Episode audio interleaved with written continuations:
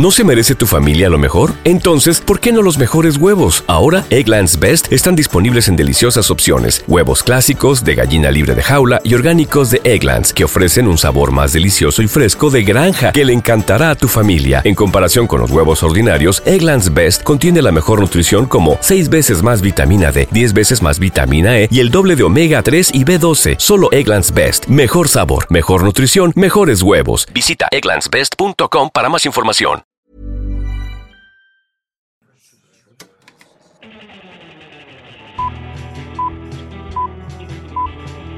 Saca el fanboy que tienes dentro. No tengas miedo de enojarte. Esto es el Club de los Amargados. Directamente desde Mazatlán. O el patio trasero de la casa de Sergio, que parece bar de playa y está muy a gusto. El episodio playero del Club de los Amargados, cuando finalmente fueron a Acapulco. Como- este- como el episodio del el Chavo. El ajá, Chavo. aquí- ahí está. Es que nos salimos a grabar el episodio. Fíjale, bajo el volumen que estamos gritando mucho. A ver, déjalo. A ver. Ahí quedó, ahí quedó, ahí quedó. Perfecto.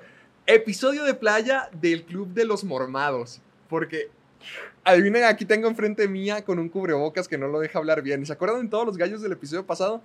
Pues, ay, pues sí era algo serio. No, no, no es algo serio. Los vatos van a decir. Sergio tiene, COVID. cáncer de garganta. No mames, güey, van a asustar, güey. No mames. Pinchata con eso no se juega. Ah, bueno, estuvo mal, estuvo mal. no, no. Ah, bueno, córtalo, No, digo, córtalo. porque después se van a asustar así. No mames, es que tiene cáncer. Ah, no, no, no. sí No, está bien, está bien. ok, para mi mala suerte. La vez pasada, con todos los gallos, al parecer tenía la garganta inflamada. Me checó un doctor, dijo, tienes la garganta inflamada. Me, me dio tres, medi como cuatro medicamentos. Ajá. Y luego, este, nomás traía lo de la voz. Como recuerdan, traía muchos gallos. ¿Sí? Pero nada más era eso y de repente... tos- y de repente tosía poquito, porque Sí. me, o sea, como que me cansaba la garganta. No me dolía la garganta, no tenía cuerpo cortado, con dolores de... No, nada de eso, solo era la voz. Ajá. Entonces, con este, el tiempo, como puedes escuchar mi voz, ya se Ya, escucha ya te escuchas mejor. normal, ya te escuchas mejor. Pero durante las noches no puedo dormir porque tengo un chingo de tos. Un Mm. chingo, neta, neta, neta. O sea, mi mamá. O sea, nomás en las noches, nomás mi mamá como en la noche ayer llegó de que no dejas dormir. Yo de que, perdón. ¿Duermes con Santi o Yo con no Emilio? pedí dormir, yo no pedí vivir ¿Duermes con Santi y con Emilio? con Emilio. Bueno, no, no, ya, ya Emilio duerme en otro cuarto y los anti. No, Pero pues, igual con se razón. escucha mi tosesota. A o sea, través de toda- la A casa. través de toda la casa. Ándale así. Entonces, pues mi mamá me dijo que no dejas dormir. Y yo, que perdón. pues, Vete yo a dormir al trampolín de Yo afuera. no pedí nacer. Entonces, pues ya fui con un médico y ahora tengo otra cosa que se llama Mm. traqueitis. Que supuestamente. Dios, eso ni parece enfermedad. No, incluso el, el doc- el- el doctor, yo creo que incluso creyó que tenía COVID. Pero le dije, ¿sabe qué, doctor? Me hice la prueba y salí negativo. Me dijo, ¿cuándo te hiciste la prueba? Le dije, el día siguiente que volví de, de vacaciones. Pero hay que recordar que no siempre, o sea, cuando, cuando tú te haces una prueba de COVID, te da los resultados de hace 3, 4 días. Ah, no, de- sabía de eso. del eso yo pensé ajá. que era inmediato. No, o sea, te están dando, Oh. sí. Porque tú puedes tener COVID en este momento y te haces la prueba Ok, y te puede salir negativa. ok. Entonces, él, el doctor todavía se quedó así como medio escéptico de... Como que, ay, ya valí que soy yo. Sí, entonces me dijo de que todo te huele bien. Y le dije, sí, todo me huele y me sabe Me bien. baño dos veces al día. Sí, me huélele, huélale.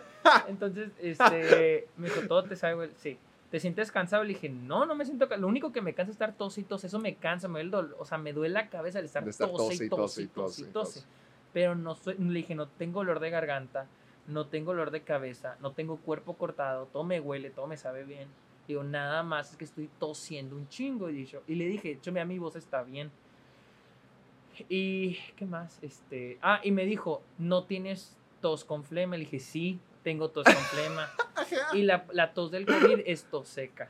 Sí. Dije, sí, tengo flemas. Y sí, Madre, el- ya, ya, el doctor sudando frío. Yo sé. Uy, ¿para qué le abrí la boca? No, un- antes de mí entró una señora. Entró una señora y yo estaba escuchando, ¿no? Fin chismoso, ¿no? No, escuche, no, doctor, mi esposo te- tuvo COVID y yo en junio fui a Cancún y me volví contagiado y dije, no mames. ¿Y no, no, no venía cubierta o algo la señora? Sí, sí, sí venía, pero digo, no mames, y yo aquí, güey. Pero obviamente estaba, ella estaba así al otro lado del cuarto. Aislada, Ajá, en una burbuja como Jake Gyllenhaal. Exactamente, o sea, Sí. casi yo me salí del consultorio. Porque la, la primera vez que fui al doctor, fui a unas similares. Entonces yo llegué y estaba todo el cuartito lleno de gente. Dije, no, con permiso, me quedo acá afuera la Sí. chica. Incluso cuando yo volví de Juárez, el día que nos vimos, Ajá. cuando llegué, mi mamá me pidió que hiciera la, la prueba en una Star Médica. Ah, Y cuando yo llegué, vi que la prueba la estaban haciendo adentro, o sea, adentro, no en el carro, Sí, o sea, sí, sí, adentro. sí. Y había mucha gente y dije, no mames, o sea, si no traigo COVID, ahí lo voy a agarrar ni de pedo. Así siempre ha sido. Yo las dos veces que me la he hecho, ay, así ha Es sido. adentro. Sí, es Es adentro que- del laboratorio. O sea, es que antes sí era así, pero. Pero es que cuando te hacen la prueba de COVID, por lo general la gente, pues les meten el palito por la boca o por la nariz y tosen. Entonces, pues el, el ambiente se llena de COVID. Entonces dije, no mames, o sea, si yo voy a estar adentro, pues si no traigo COVID, ahí me lo van a Aquí pegar. mero me Entonces, contagio. fue cuando dije, no, la verga, o sea, yo mejor me la hago en otro lado. Y ya me la hice en otro lado en Juárez. Y todo Y- bien. Y todo bien. Y de Hasta hecho me la- ahora. y me la volví a hacer el día siguiente que nos vimos. ¿Te la me volviste la a volví hacer? a hacer aquí en Delicias. No y manches, ya te van a dar una prueba gratis o te van a regalar un El yogurt la próxima en la, en la vez. escuela me la hice como 15 veces, güey. ¿Cu- ¿Cuánto cuesta ya? No, es que en la escuela era gratis. Ah, pues qué padre. Sí, Oye, la no, traigo- estoy, sí. traigo el miedo, no, cuando me dijeron, no, aquí son 800, dije, no mames, 800, voy a pagar 800, 800 ah, pesos. antes costaban 500. No, antes pues, hay unos donde cuestan 400, pero no es la mejor. La mejor es la de 800. La mejor es una de 2000. Ajá. Sino que yo fui y me dije, ¿cuánto cuesta? Y me dicen de que hay de 800 y de 2000. Y yo, ¿cuál es la diferencia? Dijo, la de 2000, la de 800 te va a decir si tienes o no. La de 2000 te va a decir tu ciclo viral, o sea, si ya va de salida a entrar. Y dije, no, nomás quiero saber si tengo o no. Así que, Ajá. Con, con 800, 800, no quiero pagar 800 2000. está bien. sí, güey, o sea, prefiero Ay, gastarme no. lo demás en Ay, coche. ay, ay, aléjate. Qué- qué- Quédate que- de tu lado que- de la barra. Creo que esa tos fue por, por estar hablando un chingo. Entonces, Así, eh, prepárense para que todo el episodio estén escuchando. Ahí va, a eso, No, mero. y ahorita fui, güey, me- y luego me recetó dos antibióticos, me recetó este antifludes, que es Ajá. para el resfriado. Ok, para que no estés corriendo moco. Ajá. Ah, porque también tengo un moco. ¡Uh, que la fregada! Ya estás no, bien te- frito. no tenía hasta ¿Para qué te hoy. vas a la playa? ¿Ve cómo regresas? Güey, siempre que vengo de delicias me enfermo. Y luego este, me dio ibuprofeno, Sí. me dio un jarabe y me dio un, un inhalador para los asmáticos, güey. ¿Qué? Para, que- para cortar la tos. Si te fijas, ya casi no he tosido. Sergio, ¿cuánto to- tiempo te queda? No sé, dos meses. No manches. y tómate esto y tómate el otro. Sí, no, y luego haz de cuenta que me dio el. Me dio el. La receta. Ajá. Y, y me dice, ve a tal farmacia y lo venden. Pero fui a unas similares. o sea. Ah, clásico. Llego a las similares y me dice la señora, oye, nomás que este es de patente, la que te pusieron es de patente. Mm, genérico no. Ajá. Entonces me quedé, mm, y dije, hay mucha diferencia. Y me dijo, sí, me dijo, eres, eres este sospechoso de COVID. Y yo, y le dije, Mm. no, no, o sea, salí negativo. Dijo, ay, hijo, entonces, ¿qué te, me dijo, te dieron unos antibióticos bien pesados. Sí, de hecho, me dijo, te, yo te recomiendo que compres esta cosa de aquí. Por- o sea, unos, como unos cristalitos, tiene un nombre, a, no me acuerdo cómo se llama. Un cristal dijo- mágico. Ajá, un cristal mágico. Te, te tomas dos pastillitas de estas junto con el antibiótico, porque el antibiótico te va a chingar el estómago y los intestinos. ¡Qué verga que me dieron! Y ya, pues me dio eso. Pues obviamente el, el, el, el ibuprofeno, el antifludes que se lo venden en todos lados, o sea, me lo dio. Y luego pues ya me fui a otro. Y luego, ah, mira, está chispeando. ¡Uh, que la fregada! Ya estamos bien fritos. Está bien. Vaya, ¿no, ¿Y no sabes escuchar? No, se escucha, está bien, está bien. bajo la lluvia. Uh. ¡Qué gusto! En el exterior. Primer Qué podcast en el exterior. Qué hermoso. No, salió mal. Las moscas nos atacaron, Sergio se murió y cayó la lluvia. Y luego, ¿qué más? Y luego fui a otra a la farmacia que dijo el doctor y pues Sí. llegué y me dijo, es que estos son de, de patente. Y le digo, sí, pues ya sé. Y le di, volví a preguntar, ¿hay mucha diferencia entre la de patente? Y dije, está muy cara, o sea, le dije, está muy cara.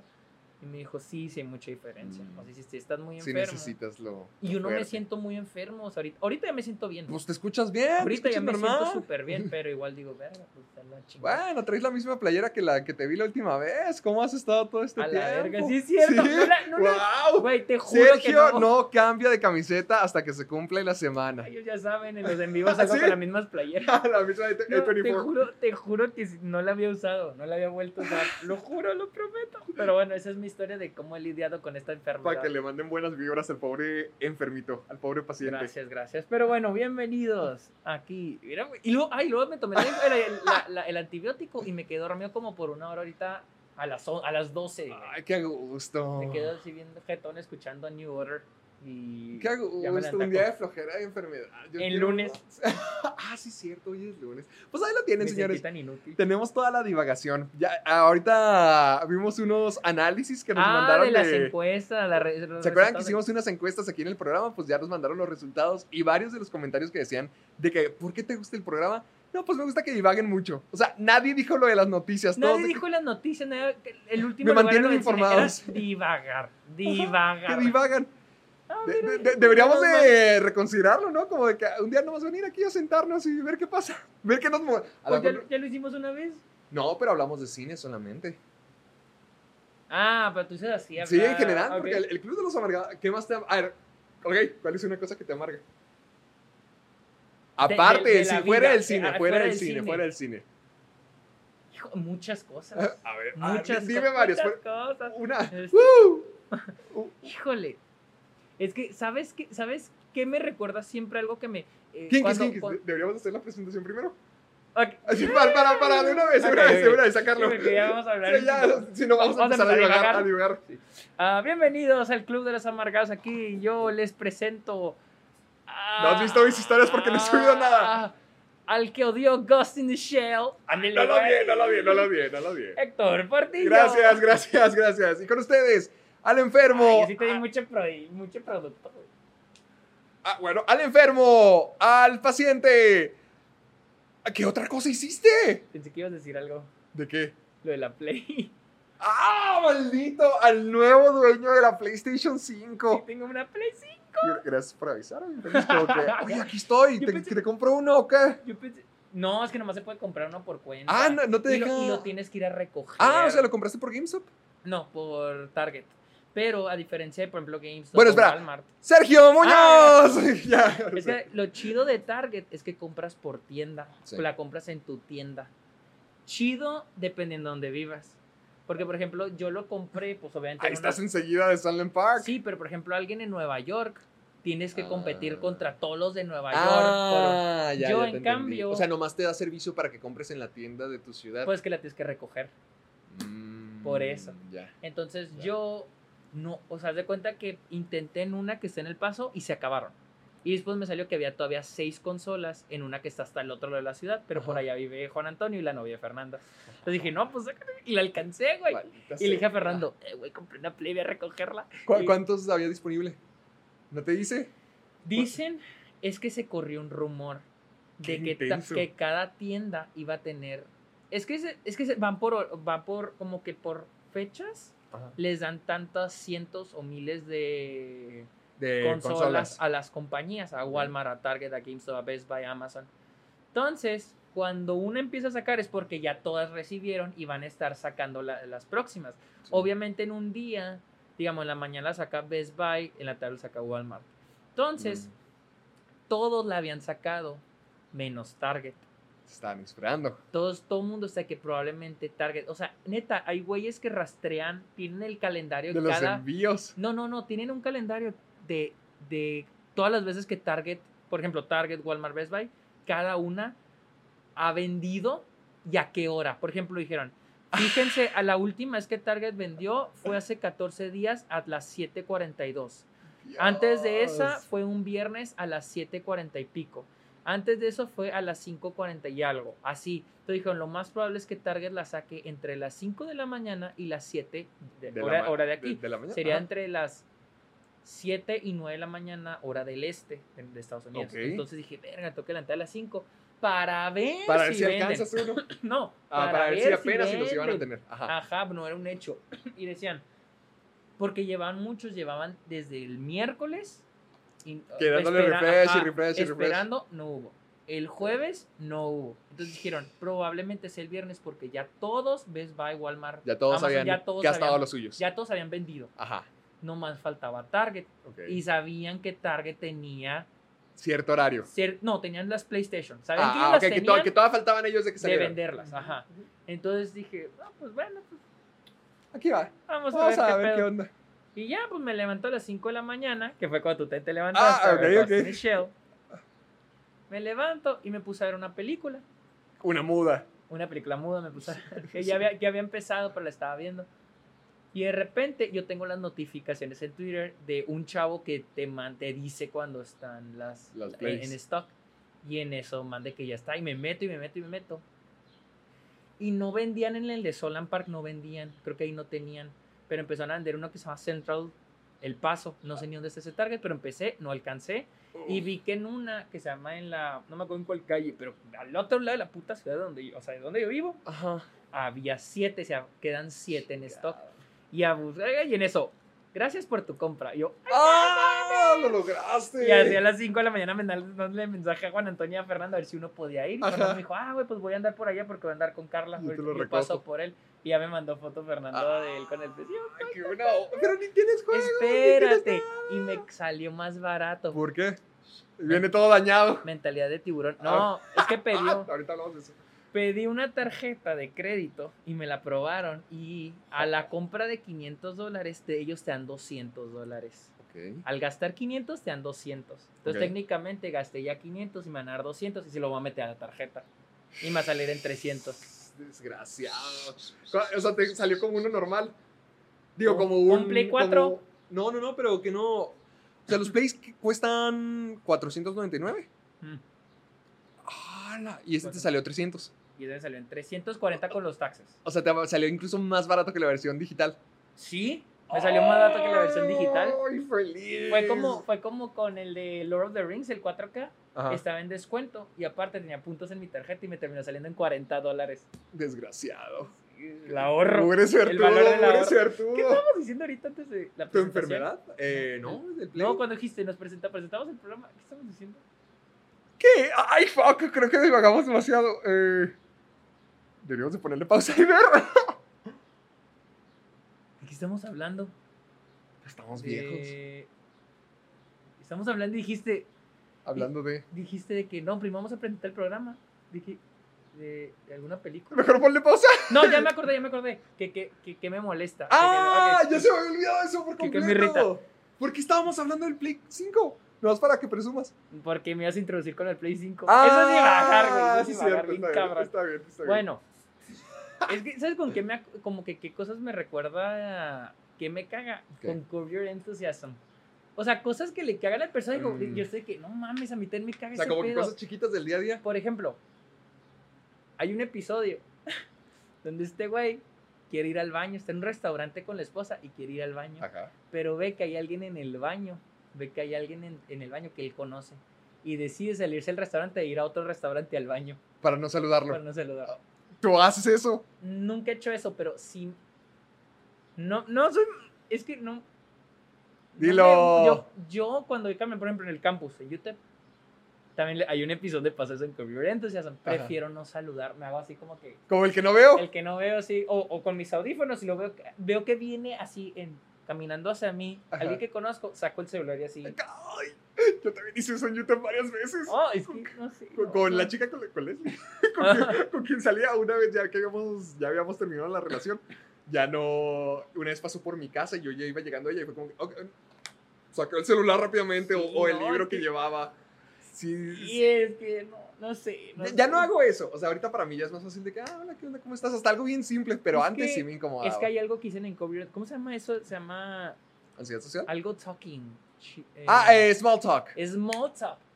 Yo no puedo hacer eso. No. O sea, no, no de que, ay, ¿cómo vas? ¿Qué ¿Cómo onda? estás? ¿Y cómo te ha ido? ¿Qué Yo, yo soy malísimo porque no le encuentro sentido. O sea, O sea, tú prefieres no hablar. Prefiero hacer, eh. Y ya. Sí, pues sí, simple lo que yo hago. ¿Cómo Cuando, antes de que Luisa y yo saliéramos y de que Luisa era la amiga de Ana Paula y yo el amigo de Ana Paula y no nos caíamos también, antes coincidíamos porque en el edificio donde ella tomaba clases cuando iba a salir, yo daba, yo tenía, yo tenía una clase donde trabajaba, de que yo daba, yo era Sí. asistente de la maestra. Entonces, pues yo no le decía así, ¿Qué onda? eh, así de lejos. o sea, casi levantándole nomás las cejas de que, ¡ey! Ándale, ándale, ándale. El amor florece en los lugares Eh, más raros. Y que dice Lisa que tenía una amiga con la que sale y dice, ¿quién es ese? ¿Por qué te saluda así? Y dice, ay, es un amigo de una amiga, pinche raro. Mira nomás dónde quedó. Pero sí, güey, o sea, como que ah, es una de las cosas que como que, qué hueva, güey. Y ahora, Como que, ay, ¿qué onda? ¿Cómo has estado? el small talk. Perdón, pero. Perdón si lo han hecho conmigo. Bueno, los fans obviamente porque no, no los conozco en persona. Acá, acá. Pero si hay alguien ahí al que conozco y le dice eso, es que, Perdón. perdón, pero no me interesa preguntar. O Sí, sea, sí, sí te entiendo. Sí, puede ser un poco. y luego, y luego hay un punto donde ya ninguno tiene nada que decir. Como que nomás. Ah, bueno, pues ahí nos no, vemos. ¡Ándale! No, gusto en saludarte. Gusto en saludarte, Sí, me ha que te- o sea, Como que cada vez los silencios incómodos se van prolongando así tantito más, tantito, tantito más. Que dices como que. Bueno, ahí nos vemos. No, Cuídate pues, mucho. ajá, de- Bye. Ay, ya, ya la señal dice, que ya. dice Luisa que, que un tío suyo aplica la siguiente, cuando se quiere ir, Ajá. aplica la de, entonces así le hacemos, está bien, ahí nos vemos. pues". Así dice, entonces así, la- dice la frase, Entonces entonces, así así, la, hacemos. entonces así le hacemos. Dice En Luisa cualquier que, contexto. sí, Luisa dice que su tío sí la hace para cerrar conversaciones. y, ah, bueno, Entonces sí lo entonces hacemos. así le hacemos. Ya, ya, ahí Cuídate, nos vemos, bye. cuídate, ya. Es mucho mejor de, que decir, bueno, ahí nos vemos. Es como que más, más normal, más transitorio. Sí, porque, ajá, ajá, tiene mejor Tiene me- mejor que. Bueno, Porque ya, así que, bye. bueno, adiós. Sí, es como que. Uy. Sí, o sea, uy. yo, yo, por ejemplo, pues es cuando hicimos el episodio en vivo y que hablamos de nuestra personalidad, que hicimos el Ah, el test. test, sí. O sea, yo les dije que la neta yo sí soy medio introvertido, o sea, soy muy, soy tímido, la neta soy Ok. tímido. Está bien, está bien. Cuando son llamadas, hablar con alguien por teléfono, Ya la fregada. neta, antes de marcar yo sobrepienso, estoy aquí ¿Qué voy a analizando qué voy a decir? decir, y si me dice algo, qué voy a decir, si me dice Pero yo digo que es porque es en inglés. Oh, también. Por eso. No, no, no, lo hago también en español. En español también, no, pues en inglés es el triple, porque no es Ya. mi primer idioma. iba. Ya lo, lo ensayas, lo actúas todo antes Sí, de hacer la llamada. ajá, ajá. Sí, entiendo Sí, eso. no, o sea, sí. No sé. Que, pero esa es una de las cositas. A A ver, mí tú. una bien simple. Cuando voy a un Oxxo, cuando voy a una farmacia, cuando voy al cine, así un lugar externo que no, que no conozco a nadie, y digo, o buenos días, o gracias, o hasta luego, y no te dicen nada. No, es más, cuando le abres la puerta a alguien y no te dicen Ay, nada. no mames, sí, güey. Si supieras la que... Siempre me Sí, ha tocado, no, no es por decir nada, pero siempre me ha tocado mujeres así. Porque yo digo como que, ah, voy de salida o trato de caballerosidad, lo que sea. Abro y que nomás se siguen. Que no dicen nada. Yo como que, Sí, ah, sí bueno, pues. También con señoras me ha tocado mucho Yo, eso. yo, yo le abro la puerta, o sea, hasta a, a hombres, o sea, hombres o Ajá. mujeres. O sea, si estoy en la puerta, les abro la puerta.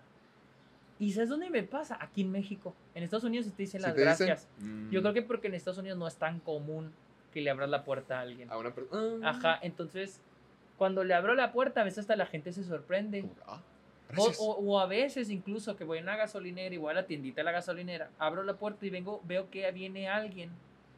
Y ya se la abro y, y el vato hasta le, le acelera y dice, ah, muchas gracias. O sea, como que en Estados Unidos como no es algo común, Se siento que en tiene- México es algo mm, más común. sí, es más en común. Estados Unidos la gente hasta se sorprende y te da las gracias, así que no mames, pinche vato bien amable. Y aquí Oh. siento que es como que será su deber abrirme la puerta. Sí, o sea, no sí me ha pasado que, que, que no te las gracias. esa clase de cosas chiquitas que no te den las gracias o no te den la hora del día, nada, nada. Me, me molesta mucho porque siento que es muy básico decir, ah, bueno, gracias, hasta luego, perdón, eh, bye, gracias, lo que sea, que no te contesten. Es como que, ah, ¿para qué estás aquí? O sea, ¿por qué eres tan miserable? Para que estás en este mundo. Sí, ¿Por es qué que, naciste? es que yo pienso como que ya sé que no quieres, o sea, ya sé que no, no, querías estar en el Oxxo, yo sé que no quieres estar en Subway, yo sé que no quieres estar aquí, pero ¿qué te cuesta decir gracias para que al menos los, ah, los dos Creo la pasemos tam- bien? también me caga a, a veces cuando escucho cómo se dirigen a un mesero. Nunca he sido mesero, la neta, nunca he sido mesero. Pero digo, no mames, o sea, qué chinga. Porque a veces, si la comida está culera, Sí. no es culpa del mesero, o sea. No, pero alguien tiene que cara. contestar por los platos rotos. Ajá, exactamente. A mí me tocó, cuando yo era mesero, a mí me tocó. O sea, se, ah, no, a veces se me caga. Por ejemplo, la otra vez que cuando viajé, llegué a la Ciudad de México y comí en este restaurante que se llama Wings.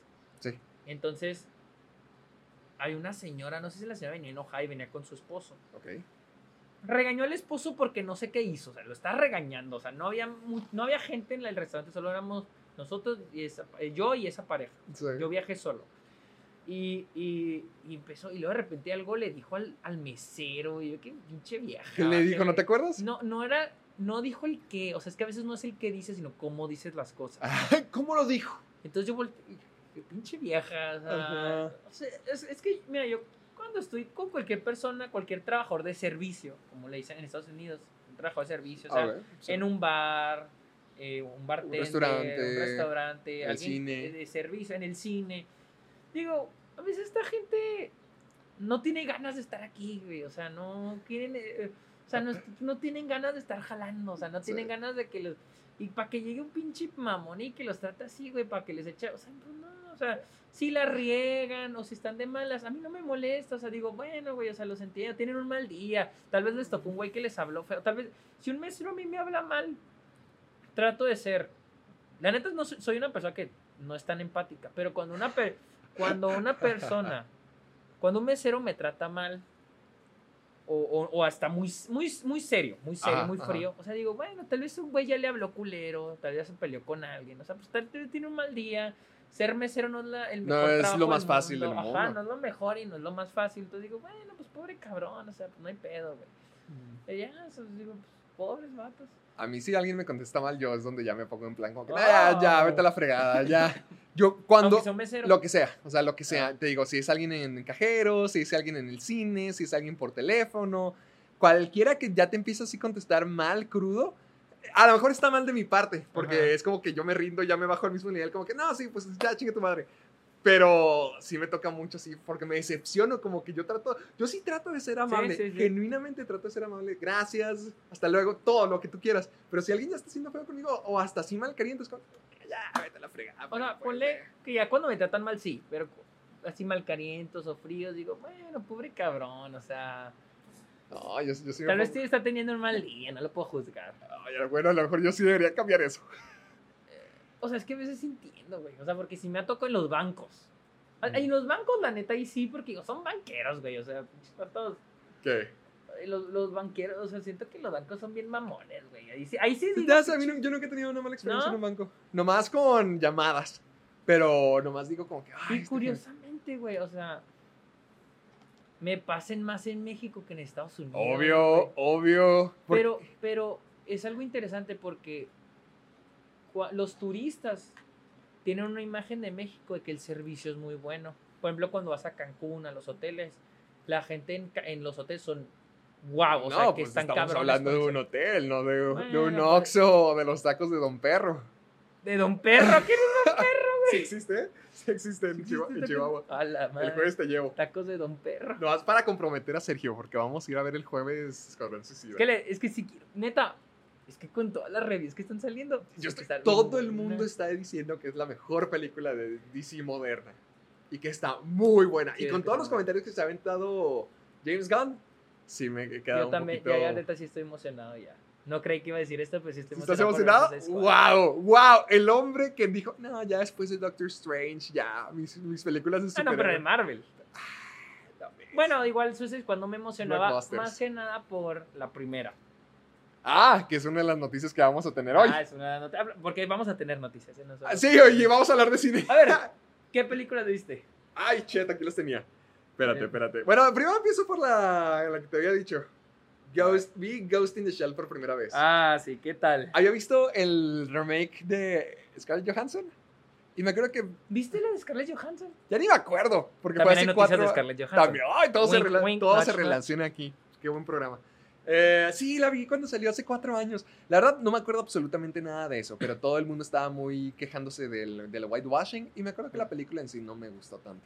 Sí, mira que está, está mal. Sí, y, y pensé que era normal, porque pues estamos hablando de uno de los clásicos más reconocidos del anime. Todo el mundo conoce Ghost in the Shell, es uno de los mayores de- referentes. Sí, lo sí, sí, sí. No la había visto, pero reconocía que existía y que es una de las cosas como que, que siempre, siempre señalan. Ok. Entonces, yo he estado durmiendo muy mal, muy, muy mal, y me he estado desesperando que me despierto a las 5, a las 6, a las 7. Es como que ya, la, la, la- la fregada, ¿por qué? ¿Por qué?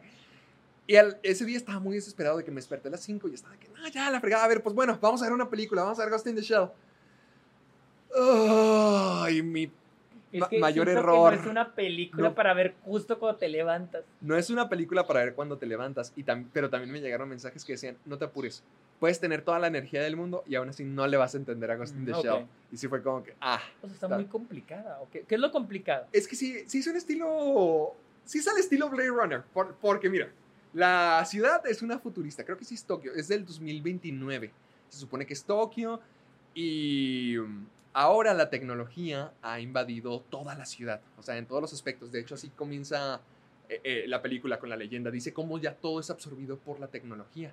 Incluso los policías de ahí, bueno, la mayoría de los humanos o la mayoría de las personas ya están mezclados con la tecnología. La principal, la, general, admirante. No la he visto.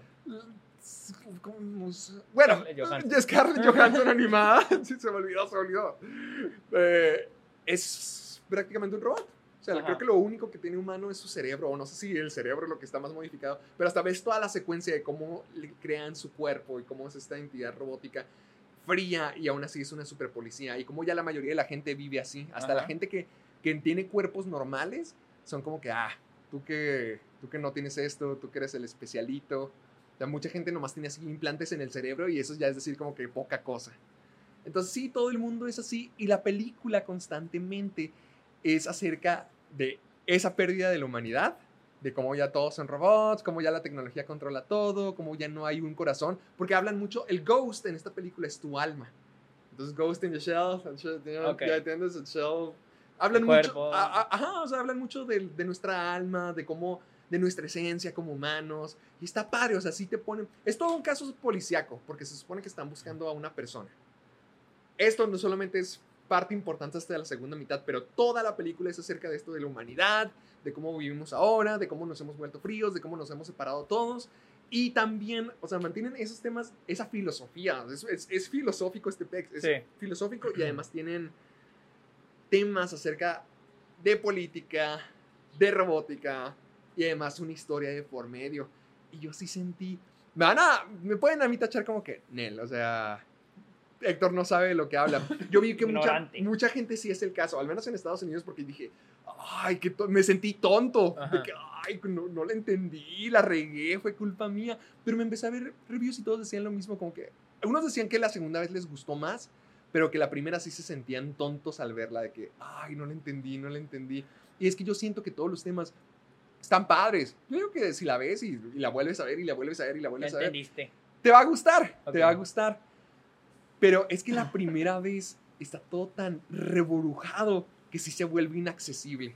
O sea, sí se vuelve como que no estoy entendiendo de qué se trata esto.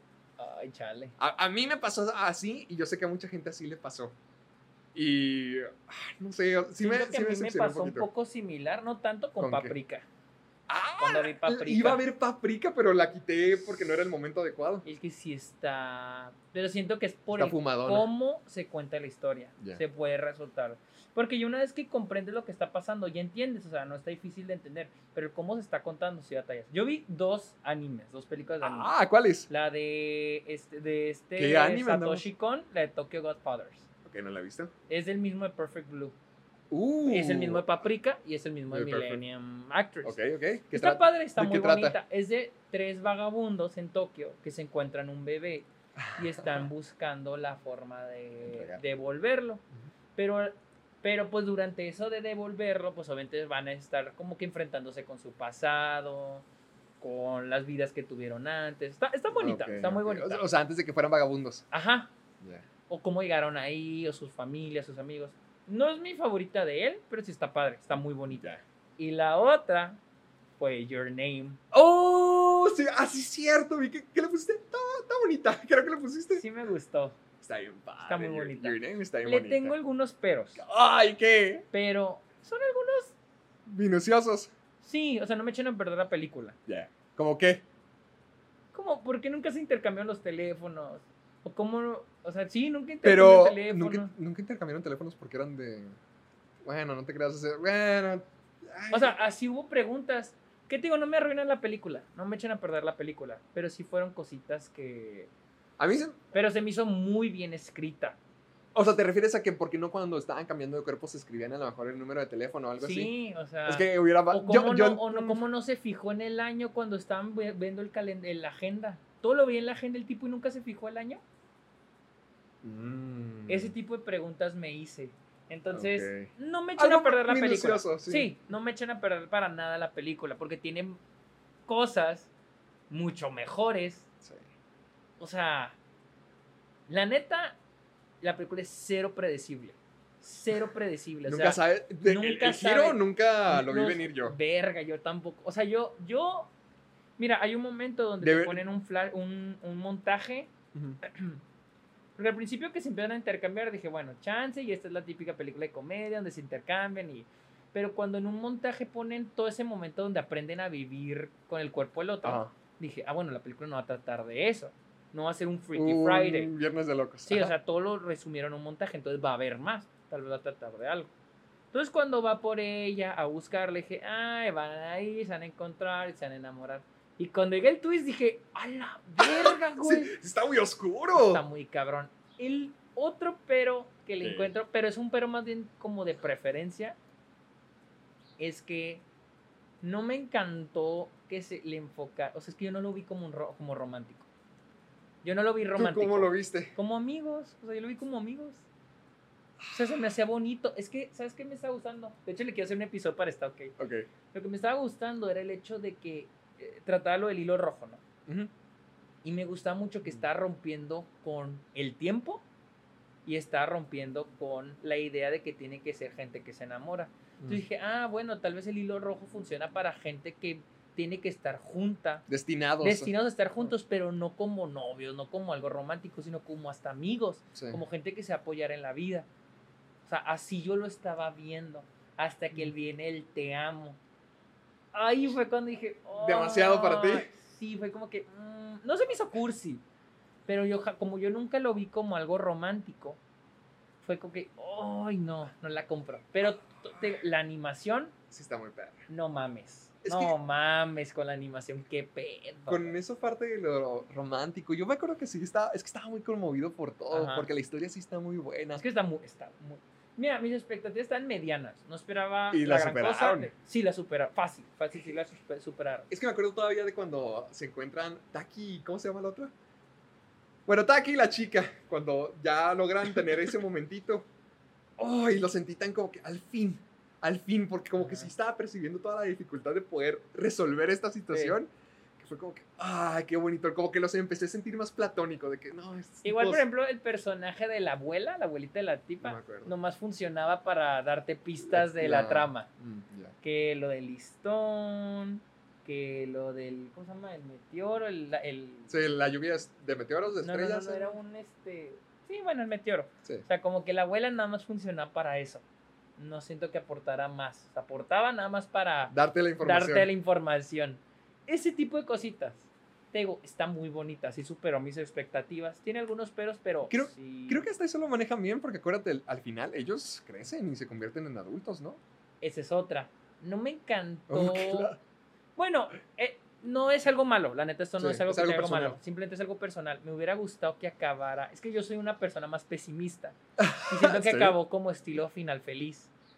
A mí- Yo creo hay que quedó uno- esperanzador. Sí, esperanzador, Esperanzador. Pero a mí se me hizo. Hay un momento antes de que se acabe la película en la que ellos están en un puente. Que ya se olvidaron del otro. Entonces Mm, se, mm, se mm. cruzan y suena el sonidito. Sí, cierto. Y siguen caminando y se ve el white shot del puente y se van. Y dije, aquí ya se va a acabar la película. Y no se acaba. Sí, ya. Entonces, a mí, se- a mí me hubiera gustado, les digo, cosa personal no es que ah, la película es mala por Sí, eso. no, que ahí no, se acabara. Que hay que acabar. O sea, ¿te gustaría más un final no feliz? Es que yo lo vi también como. Como cuando conoces a alguien. Bueno, lo vi de dos maneras. Como cuando conoces a alguien, vives como cuando es un campamento, conoces a alguien, pero la vida que tienes con esa persona se queda en esos momentos. Sí. Ya jamás vuelves a ver a esa persona. Pero antes se te, te- se te olvida esa Ay, persona. suena que lo viviste alguna vez. Sí, o sea, pues que todo conoce durante nuestras vidas. Tengo 23 años, o sea, he conocido gente, en Gente secundaria, en prepa. Ajá, gente con la que me la pasé bien chingón, pero hasta ahí quedé. Sí. Y de hecho me acuerdo que una vez con una amiga le dije, "Te ima- una, una que consideraba mi mejor amiga, le dije, imagínate unos 10 años ya no, que ya no nos hablemos y un día nos vamos a topar en la calle, ya nos vamos a saludar y ya estuvo. Y es cierto, ya no, ya no hablamos. ¿Eso lo hablaste no con tu amiga hablamos. directamente? Sí, hace como 7 años cuando estaba en y prepa. ya no hablan. Ya no hablamos. ¡Ay, Es, es que, es- es- pero es que, es- o sea, es algo triste, pero es algo re- real. O sea, es algo- humano, jefe en Ajá, es pañales algo lo humano. enseñó. Ajá, Jefe en pañal. sí, de eso se trata Jefe en Pañales 2. Oh, mi Dios, no. Pinche comparación. Your name. wow, hablando de películas animadas. Hablando de, de... arte. Va. Eh, y, y, el, y también la idea de que yo me pregunte que qué tal si yo ya viví algo así, pero ya lo olvidé. ¿Qué Mm. tal si ya vivimos algo como lo de Taki y la chava, que cambiamos el cuerpo con alguien? Pero ya se Y nos ya se olvidó. Ya se nos olvidó. Nomás que ahorita ya no nos acordamos. Y a veces, a veces pasa que estás caminando por la calle, ves a alguien y dices, se me hace conocer a esa persona. No, la estaré confundiendo. Bien, sigues caminando. ¿Qué tal si sí conociste a esa persona? Oh, y sí me ha tocado de que tienes como ese sentimiento como de déjà vu. Algo así. algo así, o sea, algo como similar. parecido, como Sí, esa ve- sensación. Ajá, que ves a alguien y dices, es que lo he visto. Lo vi- y dices, no, este, no, lo estoy confundiendo. ¿Qué tal si sí lo conociste y ya lo olvidaste? Oh. Eso, eso era algo que a mí me hubiera gustado en lo que acabara la película, no en el que se encuentran y se las dicen el nombre. sí, Ajá, sí. las escaleras. Eso está bonito. Está- no- está- no- a mí se me hizo muy bonito. No me arruina la película, pero me hubiera gustado preferencia. un final más. ¿Sabes? Es que yo Crudito. Siento, siento que es porque nos hartamos de los finales felices. Porque, por ejemplo, vez. con eso sí me gusta, se me hace padre. Yo no tengo ningún problema. Sí, no, tampoco yo. Pero sí entiendo cómo algo, otra cosa hubiera sido más, Ajá. más impactante. Pero siento que ya mucha gente no le gusta los finales felices porque simplemente ya se acostumbraron y dicen, nah, es irrealista. Pero creo que algunas historias sí, me, sí se pues, meritan un final feliz. Y luego vi Dolor y Gloria del Modo. ¡Ah! Que te, vi que le diste cinco estrellas. está buenísimo. Está muy padre, ¿verdad? Tengo un pero. Mira, que la fregada. no, no, no, no, no, no, no. Pero es que no sé si es un pero. A ver. Ya ves cómo en las películas a veces un pero que se presenta es cómo las cosas pasan por coincidencias. Sí. Tal vez soy yo justificando la película, pero en esta película esas coincidencias se sienten bien naturales. O sea, por ejemplo, Mm. pasan muchas cosas al mismo Para que tiempo. todos se junten. Ajá, y todo ocurre como, como que qué coincidencia que este güey le hablaron para presentar su película. Qué, coincidencia, que este, el de güey Argentina fue a ver la obra justo en ese que, momento. ajá, está de Argentina en España, era la obra, era la obra de ese tipo. O sea, cosas de coincidencias, pero como que las acepto, como que las siento coincidencias de la vida. Te dejas llevar. Con- por ajá, ella. sí, como que- que, pues, si no, no había historia, si no, no Ajá, había o película sea, que contar. Bien puedo sonar como alguien justificando una película que le gustó, Sí. Pero pues está bien. Pero yo así mientras la veías, es que son coincidencias, pero yo lo veo como coincidencias que te pueden pasar en la vida, o sea, coincidencias que dices, ah, no mames, o sea, qué coincidencia que sucedió eso, porque en la vida pasan muchas coincidencias. Sí. Entonces, así yo lo vi, por eso no tuve problema. Pero que sí te gustó. ¿Qué? Que sí te gustó. ¿E- ¿Eso te puedo decir que me gustó? Las Es que coincidencias las también. coincidencias me gustaron, o sea, porque se siente, porque las sentí naturales. Antonio Banderas, Un maestro. un Maestro. cabrón, cabrón. El final, Madres. el final estuvo... oh, Lo, que todo resulta que era. Pues es que es un poco el realismo mágico, tal vez sí era el pasado, pero ya lo combina así de que era la película, o sea, no, sí estuvo, estuvo muy buena, estuvo muy pinches buena. esa yo te comparto una.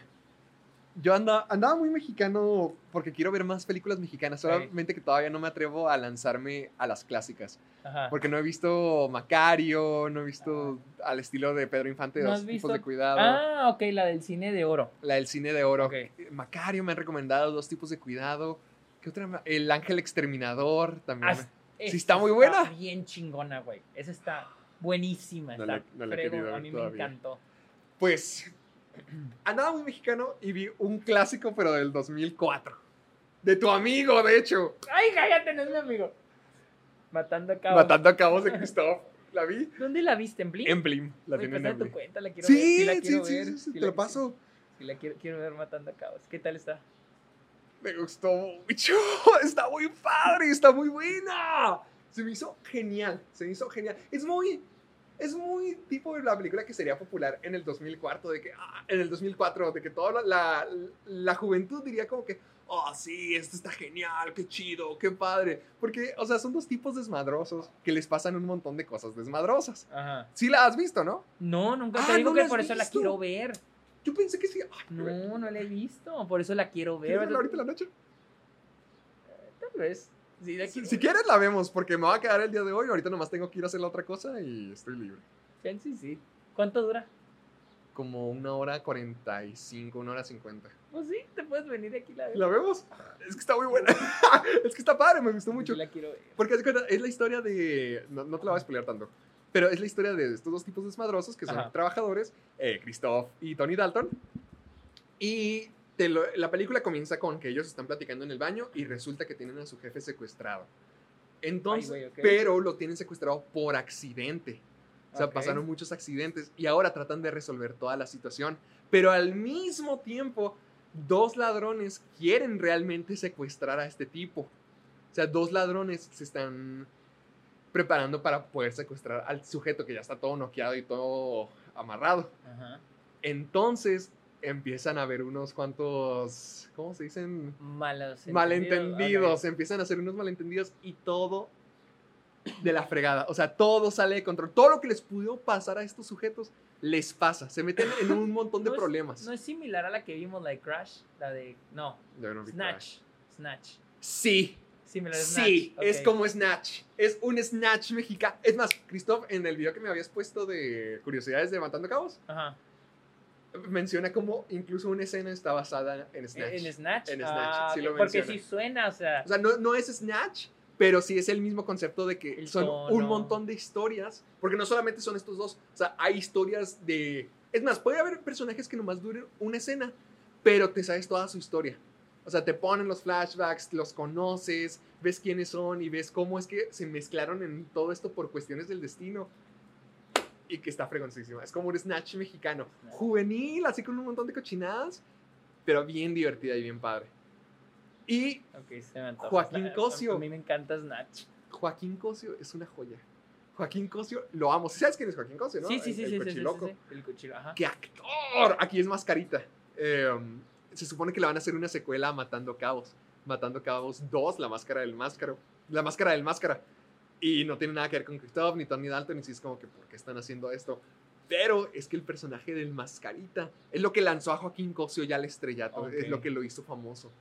Porque tengo, lo, lo vi en el video de Christoph, se supone que ya había tenido algunos cuantos trabajos, pero este papel fue el que ya le dio nombre.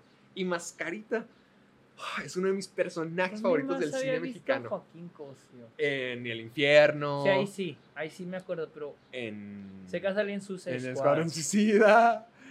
Es que sé que de... En lo de. ¿Cómo se llama esta? La de Luis Buñuel de la tercera. La Luis de. Buñuel. No, Luis perdón, Estrada. Luis Estrada. Ah, sí, sí, cierto, en todas esas. En sí, todas cierto, sí. sale menos Sí creo que la ley de. Herodes. No sé si sale Sí, en la ley de no, ya Herodes me acordé también. que también sale en La Dictadura Perfecta. La dictadura perfecta, así es como se llama. No, es un gran actor, Ah, Joaquín sí. Sí, sí, es muy buen actor. Es excelente actor. Y ahí, uf, mis personajes favoritos de la cultura mexicana. Así te lo digo. ¿Así? Así Wow. te lo pongo. Ay, Yo digo que te va a gustar. Yo vi otras, pero nomás voy a agregar una que se llama Gloria, que es Ah. de John Cassavetes. Yo pensé que iba a ser la de Gloria Trevi cuando lo vi en tu letterbox. No, no, Dije, no, "Wow, es gustó". Glo- Gloria de John Cassavetes.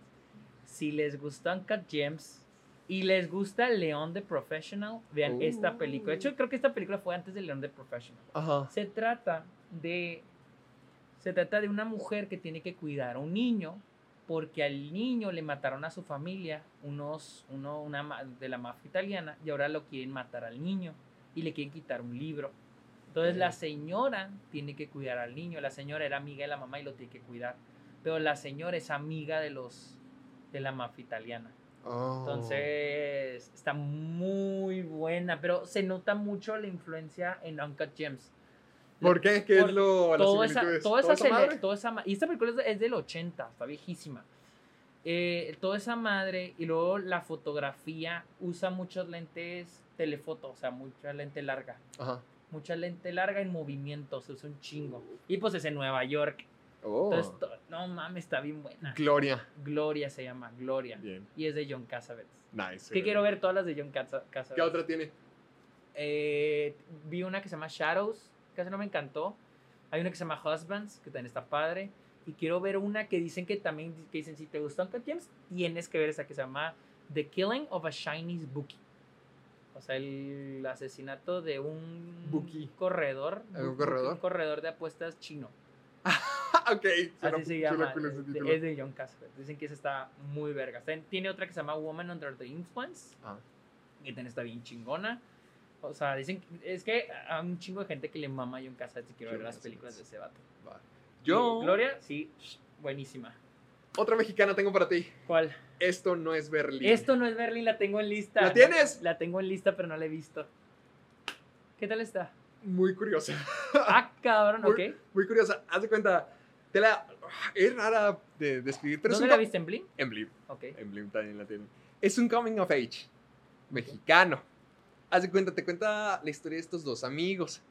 Que son, lo- son los amigos que verías en la prepa, a- así los más normales, de que están en el equipo de fútbol, están estudiando una ingeniería o quieren estudiar una ingeniería. eh, están las típicas estupideces que hacen los tipos en prepa. Sí, sí, a huevo. Pero eh, un día van a una fiesta en un antro muy especial de la Ciudad de México, donde están todos estos tipos, toda la cultura que están imitando como, supongo que por lo que dicen de esto no es Berlín, están imitando la cultura europea como en los 70. No, Pero yo- está ambientado actualmente. Ajá, nomás lo imitan. Ok. O sea, nomás lo imitan. Tienen este estilo punk, setentero, que me imagino que tiene que ver con esas ondas de la caída del muro de Berlín, donde se daban esos movimientos revolucionarios, donde había manifestaciones, donde había gente cada vez expresándose más, porque esta es la clase de cosas que hacen, o sea, no trabajan, no hacen nada, Ok. sino tocan música, se manifiestan, y sí son, se vuelven populares en eso, o sea, sí realmente, como que son artistas todos. Ok. Y es muy artístico este PEX porque al mismo tiempo, mientras que estos tipos de preparatoria comunes van descubriendo lo que verdaderamente son y también su sexualidad, porque también es un despertar sexual en todo esto. Em, no sé, está, está muy cool, está muy rara, está muy bizarra porque al mismo tiempo, o sea, es esa clase de películas que todo el mundo estaría diciendo, ay, qué pretencioso. Ah, ok. Pero es que sí es pretencioso, pero lo es a propósito. Porque muchas veces en, en la misma película, el- como que los encaran y dicen, no manches, no están haciendo nada, ¿de qué se trata que están haciendo? ¿Por qué hacen estas estupideces? Incluso ellos mismos se refieren a sí mismos como, no me acuerdo qué, como manifestantes de europeos neoliberales de Coyacán. Entonces, sí, sí es como... Soy bien fumado. Sí, Está muy fumado, está muy fumado, porque todos todos son artistas y cada quien hace cosas distintas. Por ejemplo, hay alguien que siempre está grabando todo así en una cámara Super 8. Ajá. O sea, esa clase de gente. Es tiempo actual, es tiempo contemporáneo, pero son artistas, son diferentes, tienen algo que decir. Y, y la relación de estos dos chicos, no me acuerdo cómo se llaman, va floreciendo en, en este grupo, como que se encuentran realmente lo que quieren ser y quiénes quieren ser. Ok. Y está padre, está padre, es, es una forma diferente de ver Es que, sí la- es que yo no, no tengo ni idea de qué se trata. No, Pero la tengo en lista. vela. Pero creo que en, en Estados Unidos no hay, no hay ningún te, lado. te paso mi cuenta de Blim para que la veas. Y nomás vi una más. A ver, Esta tenía muchas ganas desde hace demasiado tiempo. ¿cuál es? Wakefield. De Brian, de Brian Cranston. No sé cuál es, güey. No, ay, O sea, él la dirige. no, no, no, él actúa. Ay, no, no alcanza el internet acá de Sergio, espera. Bueno, aquí ves el. Wakefield. Nunca, sí, ya sé. Nunca la. ¿Está buena? Yo he visto el póster hace años. Ajá. No, el trailer, perdóname. Y haz de cuenta, es uno muy bonito.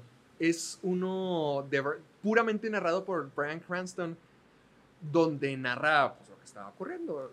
Y, y toda la canción es Claire de Lune. Todo el tráiler es eso. Ahorita te lo voy a poner. Ok. Es- ah, bueno, ahorita, ahorita. ahorita.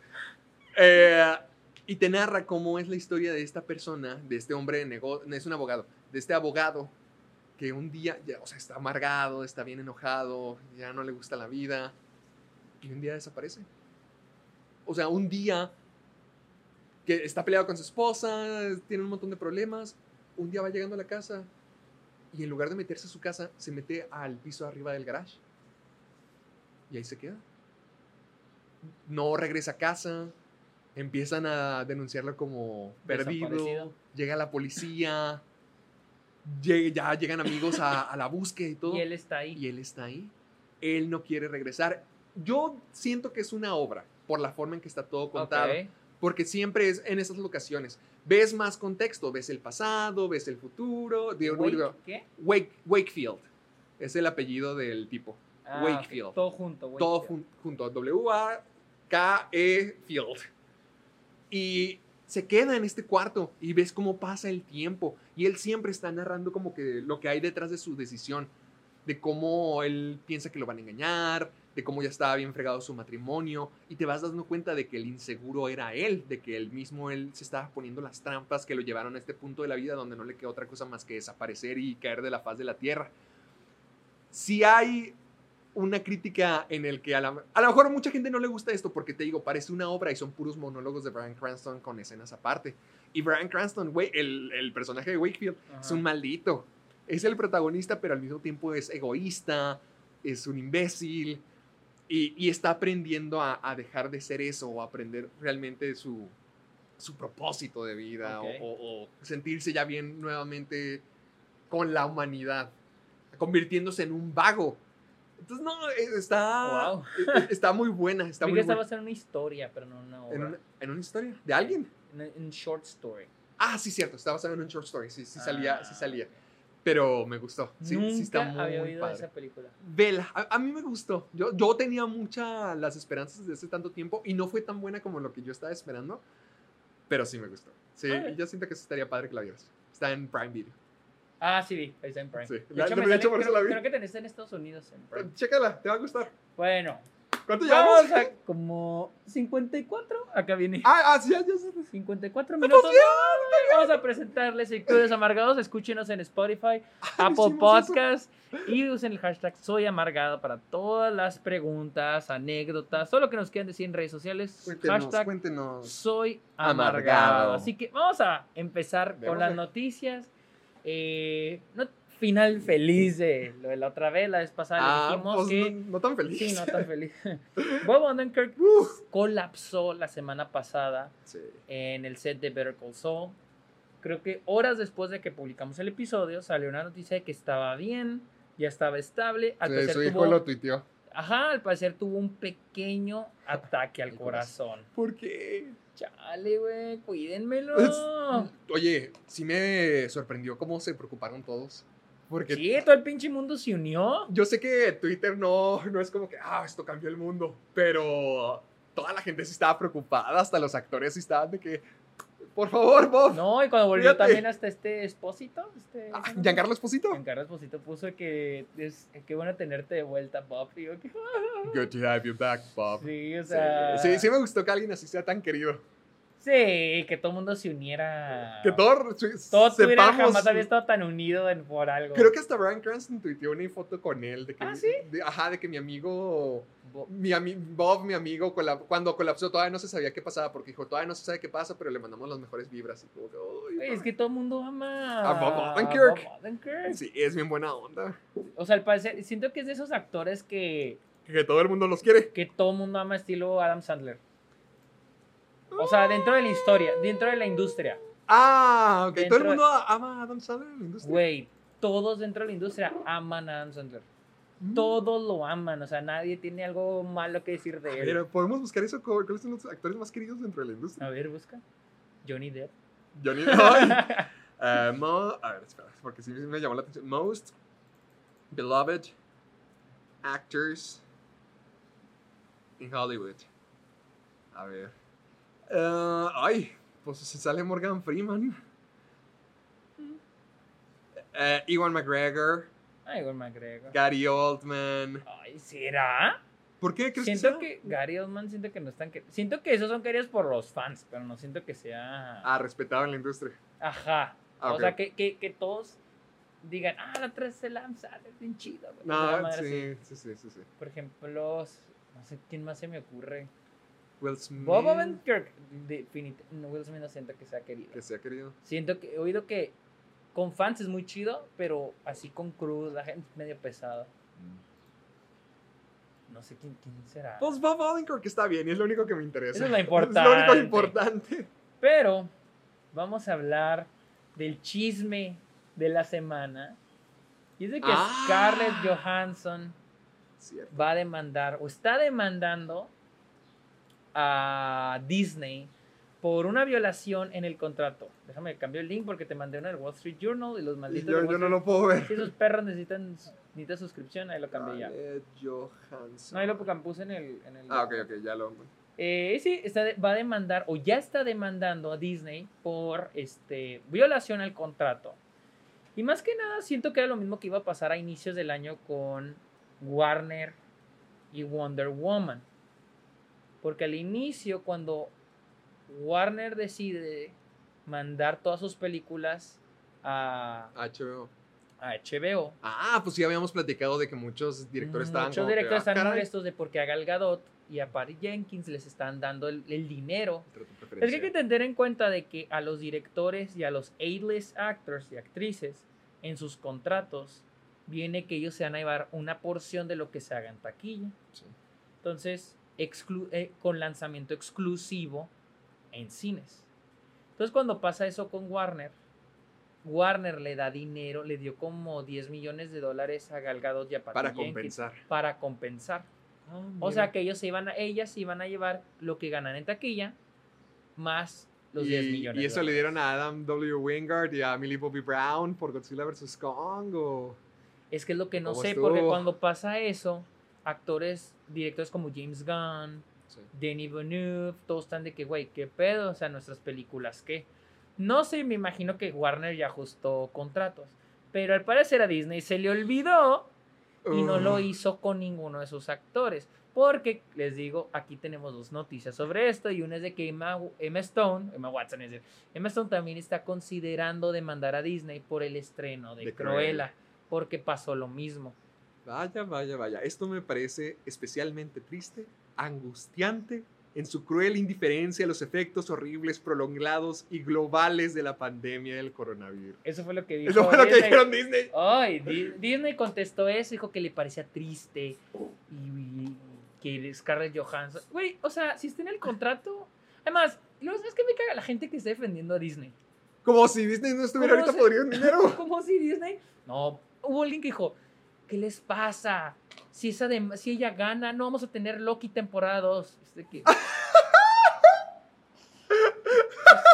Sí, neta, es- de que no mames, esta raza. qué padre. Había gente, hubo, un- hubo alguien que puso, debería estar más agradecida. Porque trabajó con Marvel. Ay, ay, sí, como si eso fuera el sueño de todo De actor. doctor, ay, yo quiero estar en Yo Marvel. quiero ser Marvel. Yo quiero estar en Marvel. O sea, alguien puso que debería estar agradecida. o sea, yo sí entiendo cómo puede haber gente que la critique. Por, yo entiendo cómo surge este deseo de decir, bitch, ya eres millonaria, todavía quieres más. Sí, yo también entiendo por qué lo dicen. Pero, dudes, es un contrato y incumplido. como alguien puso, o sea, por eso siento que en Latinoamérica estamos bien jodidos, porque nos conformamos. Chicos, no, pues bueno, pues ya me pagaron así poquito, con eso está bien. O sea, nos conformamos y no Sí. exigimos lo que nos, me- lo que nos, Lo que nos merecemos, merecemos. O sea, y en este caso digo, sí, Emma Stone y esta Scarlett Johansson están empapadas en dinero. Pero si, con, si su contrato lo indica, Ay, estamos hablando de Disney, no le están sacando dinero a una caridad de niños con cáncer. Estamos Sí. hablando de pinches Disney. o Como sea, que sí lo pueden costear. co- Que sí pudieron haberle costeado decirle, ¿sabes qué? La vamos a tener también en Disney Plus, tener una comisión extra. Ajá, exactamente. Porque, o sea, sí tiene, la, la demanda sí tiene sentido. Al menos lo que yo había leído es que se, se supone que Scarlett Johansson dice que no está estipulado en su contrato, porque se- ella sí iba a llevar una parte de la taquilla. Pero Ajá. que al estar en Disney Plus, pues obviamente la taquilla es afectada y otro dinero es hecho por ahí. A ver, déjame leer la, la noticia. Yo tenía entendido Dice, que era así. En una demanda que se archivó el jueves, o sea, que ya se metió el jueves en, el, en la Suprema Corte de Los Ángeles, abogados de, Jo- de Johansson dicen que la estrella, el contrato de la estrella, fue violado cuando el estudio optó por no hacer el debut de la película exclusivamente en cines. Una movida, un movimiento eh, que ellos dicen ser Claman. claman ser un depressed ticket sales, o sea que baja la venta Ah. de boletos ah, para el spin-off de los Avengers. Ah, mucho de la compensación de Johansson eh, estuvo tied to the box office performance of Black Widow. Ajá, como le iba a ir en taquilla Black Widow. Sí, está relacionado.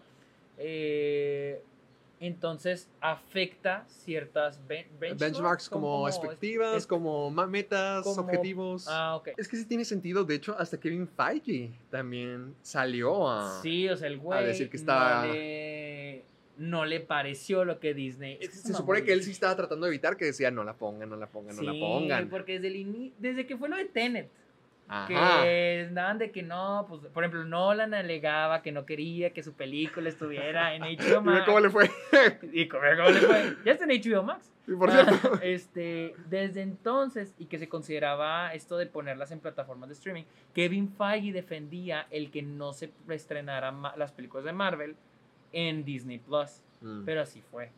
Entonces, ah, vale, vale, ver. Pero, qué cool, ¿no? O sea, estar en una posición como Scarlett Johansson, de ser Scarlett Johansson y poder hacer esta demanda y que no Sí, te porque- desaparezcan porque como para siempre de la industria. Eso, o sea, que no que es blacklisted porque Sí. es Scarlett Johansson. Igual Emma Stone también es el Y mismo Emma caso. Stone, ajá, o sea, y las dos están en películas populares, no es una demanda por cualquier película, estamos hablando de dos franquicias. Bueno, la franquicia de Marvel y pues Cruella, que Sí, sí, sí. es muy conocida. Y Emma Stone es una actriz muy reconocida, ganadora del Oscar, Entonces, Creo que está a salvo. no la Ajá, están a salvo. Y más porque también se ha abierto mucho la conversación de cómo es mala paga Marvel. Porque, por ¿Qué ejemplo, más han dicho? pues es que, o sea, es que no es, es algo que deduces. Creo que ya lo he mencionado, que por ejemplo, Marvel, hay una razón por la que mete muchos VFX Disney en sus películas. Porque te sale mejor eh, grabar en pantalla verde y lo pones el Mm. diseño de producción porque los, porque los diseñadores de producción tienen sindicato. Los diseñadores de vestuario tienen sindicato. VFX no, tiene, sindicato. Puedes explotar a los de VFX si quieres, porque no tienen sindicato. What? ¿Por qué crees que las películas más recientes de Marvel están llenas de VFX? ¿Por qué crees que a los actores también los, los graban por separado? Porque es más barato Ajá. Grabarlos por separado y juntarlos en VFX. Vaya, Te vaya. ahorras el sindicato. ¿Por qué crees que los directores de las de Marvel, las de Disney, tienden a ser o directores como John Favreau, que ya han trabajado siempre con Disney, que llevan rato, o directores indie? Porque muchas veces no están sindicalizados Pueden manejar como o, quieran. o simplemente, como son directores indie, su primera con algo grande, dicen, ah, está bien, no hay bronca.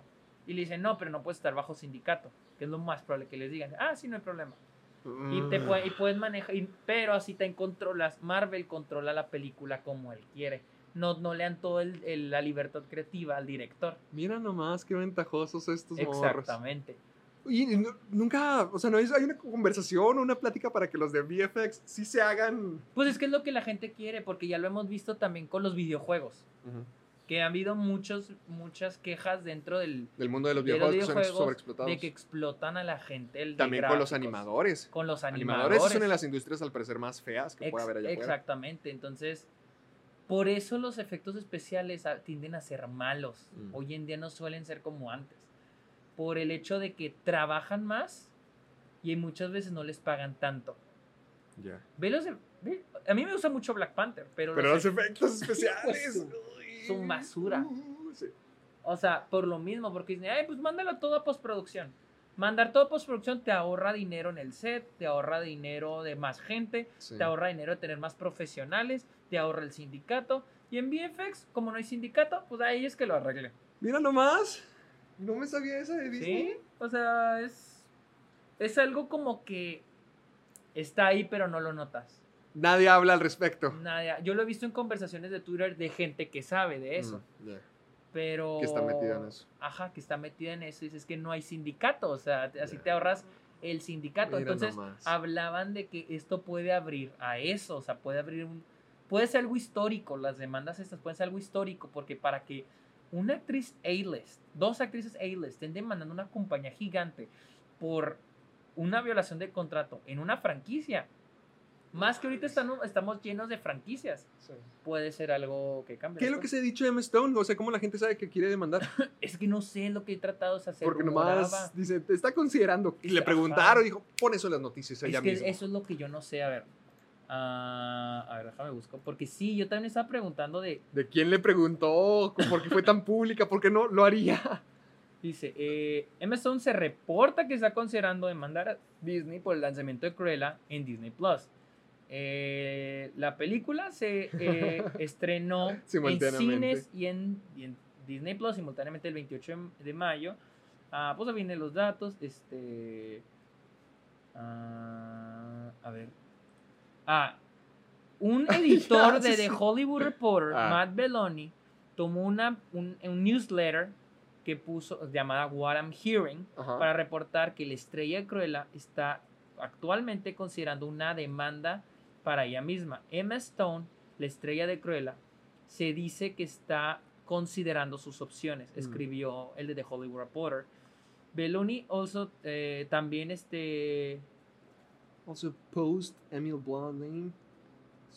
Ah, que ah, ok, dice que Belloni, el de The Hollywood Reporter, dice que también Emily Blunt tal vez vaya a dar También una- una... Va, va a hablar públicamente. va a hablar públicamente sobre el asunto. Y de hecho, a ver, dijo, Kiko Disney, notoriously difficult to deal with. Dice, dijo eh, Belloni. Matt Belloni, que Disney es notoriamente Difícil difícil, de de, trabajar. trabajar, eh, en estas circunstancias. Agregando que los creativos... ah, Ah, que las Ah. personas que tienden que estar, que tienden a estar bajo bambal, atrás de bambalinas, bajo la sombra, siempre esperan que una estrella Ya hable. hable de lo que pasa en Disney. Y bien, ¿Qué es ve lo que te estoy diciendo? Ya, y en esta Wow. ocasión fue Scarlett Johansson. Ah, dice, Beloni dice que Johansson está overwhelmed, ¿cómo lo está como Eh, acogida? ¿Cómo se dice?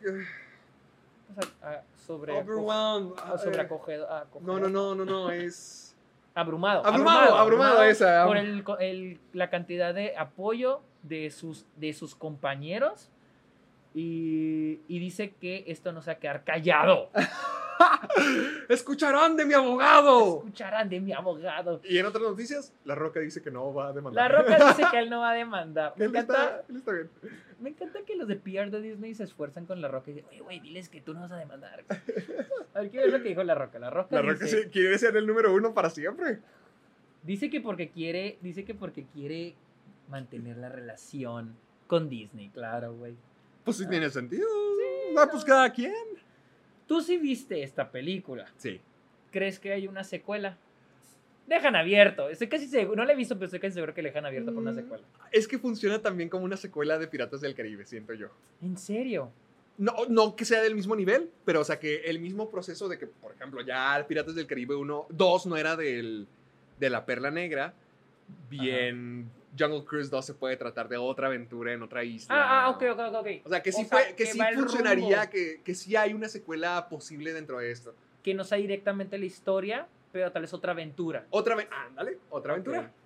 Siento que sí la hay. Mm. Pues bueno, La Roca dice que él no va a demandar. Que está bien. Está que bien, está bien, pues cada quien hace lo que quiere. Sí, o sea, no pienso que esté, ni, ni pienso que esté mal que, eh, que, que no demanden, ni Johansson y- tampoco pienso mal que estén Sí. demandando. O sea, Hizo lo justo Johansson. ojalá- ojalá sí gane Scarlett. sí, sí se lo. Disney. Y luego la gente que defiende a Disney, ¿qué les pasa, güey? O sea, es- Pues es que se tienen que sentir agradecidas, Sergio. Es Disney. es Disney, güey. Es la vida. agradecida. Los ojos de Sergio cuando dije eso. como, Es neta, güey. Y todo, ¿Qué, qué dijiste? ¿Qué dijiste, hijo de puro? y luego vamos a hablar de, Si estábamos grabando, no de David ayer. Sí, estoy fijándome cada rato. Es más, voy a hacer esto. Que, es que ahorita se paró de grabar la madre esta y nos Y asustamos, pero no, no se paró tanto. NTP, NTP. No se perdió Ah, tanto Aquí audio. dice David Ayer. David Ayer dice que él, él llama, él llama al- al Suicide Squad de él, Ajá. le llama el La cosa. de Studio Cut, el corte del estudio. Sí. Él dice, el corte del estudio no es mi película. Puso, puso un tweet. Dice, ah, es que escribió una carta. Creo que escribió una carta y la puso en Twitter. Pero bueno, eso es parte de la carta. Puso, puso puse mi vida en Suicide Squad. Ah, es una carta que se llama My Turn. Eh, dice, hice algo increíble. Mi corte eh, es in- intricate, intricate, Intrigante, intrigante y emocio y un es un viaje intrigante y emocionante con malas personas, sea, con- los personajes. con Ah, yo pensé que people, con Warner. que es who are shit on a discarded, que son basura, eh, y que son on a discarded, que es discarded. ¿Dónde dice? Discarded y que son considerados. Que son considerados basura, entonces. And que son. Ah, no, no te creas. Eh, horse shit. Ah, no, sí. Personas a la, who are shit on and discarded, que son. Que les llueve basura, Basura, que son descartadas. Dice, un tema que resonaba en mi alma. El estudio cortó, el, el corte del estudio no es mi película. Léanlo de nuevo. Y mi corte es is not a 10 weeks director's cut. Y, y mi, y- y mi corte no es el, el corte del director de 10 semanas, 10 weeks director's cut. No sé a qué se refiere. No sé tampoco. Eh, it's a fully mature edit by Lee Smith. Es, un, es una edición completamente madura de Lee Smith. Eh, Eh, parándose en un increíble trabajo por John, John Gilroy. Gilroy. John Gilroy es el escritor. Yo me imagino. Ok. Ah, it's all Steven Price Villain Score es el increíble score de With Steven no- Price. sin ninguna canción de radio sin en toda la cosa. canción de Que radio. eso solamente es una referencia de cuán diferente es en realidad. Sí. Eh, tiene arcos de personajes tradicionales, increíbles actuaciones, un, incre- un, un sólido tercer acto y una sólida resolución. Y Y, solo un puñado de gente ha visto esto. Oh, yo sí quisiera ver ese. Con Dice- eso, yo sí quiero ver el corte de, Ayer. Dice, con eso di- dijo también que agregó, jamás he contado mi, mi lado de la historia y nunca lo haré. Dice, ya soy de los de la vieja escuela, así que voy a callarme, voy a mantener mi No, boca yo cerrada. mantuve, yo mantuve mi moco Ah, yo mantuve mi boca cerrada y, Y- recibí y todo el tsunami de críticas. y recibí todo el tsunami de críticas. Verga. Ay, e- es que era el problema con, con lo de Escuadrón Suicida, que se supone que había varios cortes, porque yo había, yo tenía entendido de que lo de el tráiler de Bohemian Rhapsody, ¿sí te acuerdas? Ese fue el segundo tráiler. Fue muy, muy, muy popular y que ahí es donde decidieron cambiar el tono. No, Es que hasta donde yo sé, cambiaron el tono por Guardianes de la Galaxia. Y ¿Seguro? por, sí, Yo- creo que ah, querían. ah, bueno, a lo mejor sí, pero a mí me había tocado escuchar que los que editaron el tráiler de Bohemian Rhapsody fueron los mismos que terminaron editando la película. Mm, Porque creo que, fíjate en el primer tráiler, es totalmente distinto y es oscuro porque y ponte es a más pensar, maduro. Guardianes de la Galaxia salió en el 2014. Sí. Squad salió en el 2016. Yo hasta donde sé, con el éxito que fue Guardianes de la Galaxia, que era un grupo de güeyes, Malhechores. malhechores, Warner dijo, no, queremos darle ese tono, que no era el tono que quería darle David ayer. Entonces sacan un tráiler más oscuro, Sí. más serio, más dramático y lo sacan el tráiler De, de- Bohemian de Rhapsody. Bohemian Y ahí Rhapsody. es donde cambia toda la Y ahí perspectiva de fue la donde gente. cambió todo este pedo. Y ponte, da- date cuenta de cuántos son los cambios. Porque ya había escuchado que eso de las tarjetas neón que salían con cada personaje, ¿te acuerdas? Sí. Que no era parte de que parecen gráficos que verías en un video musical, como lo que Sí, hicieron en sí, el sí. tráiler. Wow. O también, ahora lo de la música, esa era una de las críticas más grandes. Ay, sí. Gas is back. Todos vistiéndose y Harley Quinn encuerada. Imagínate que haces una película y te esfuerzas y al último tienes que ver la basura que sacó el estudio. Pues prepárate. Verga. Acostúmbrate. ¿Quieres hacerlo en este negocio, hijo?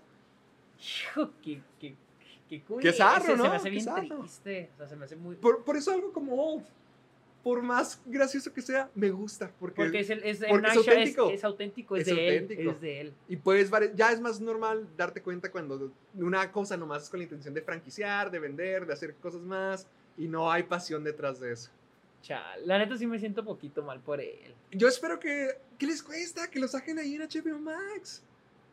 Pues es que es cortar todo. Pero que no que ya lo vieron, gente, que no que ya lo tienen ahí. Pues sí, cierto. Dijeron, Creo que pocas de- personas lo han visto. Debe ser existe. menos pedo que. Debe ser menos pedo que, que Justice League. Justice League y no le tienen que invertir 40 millones. Mejor ya todo está ahí.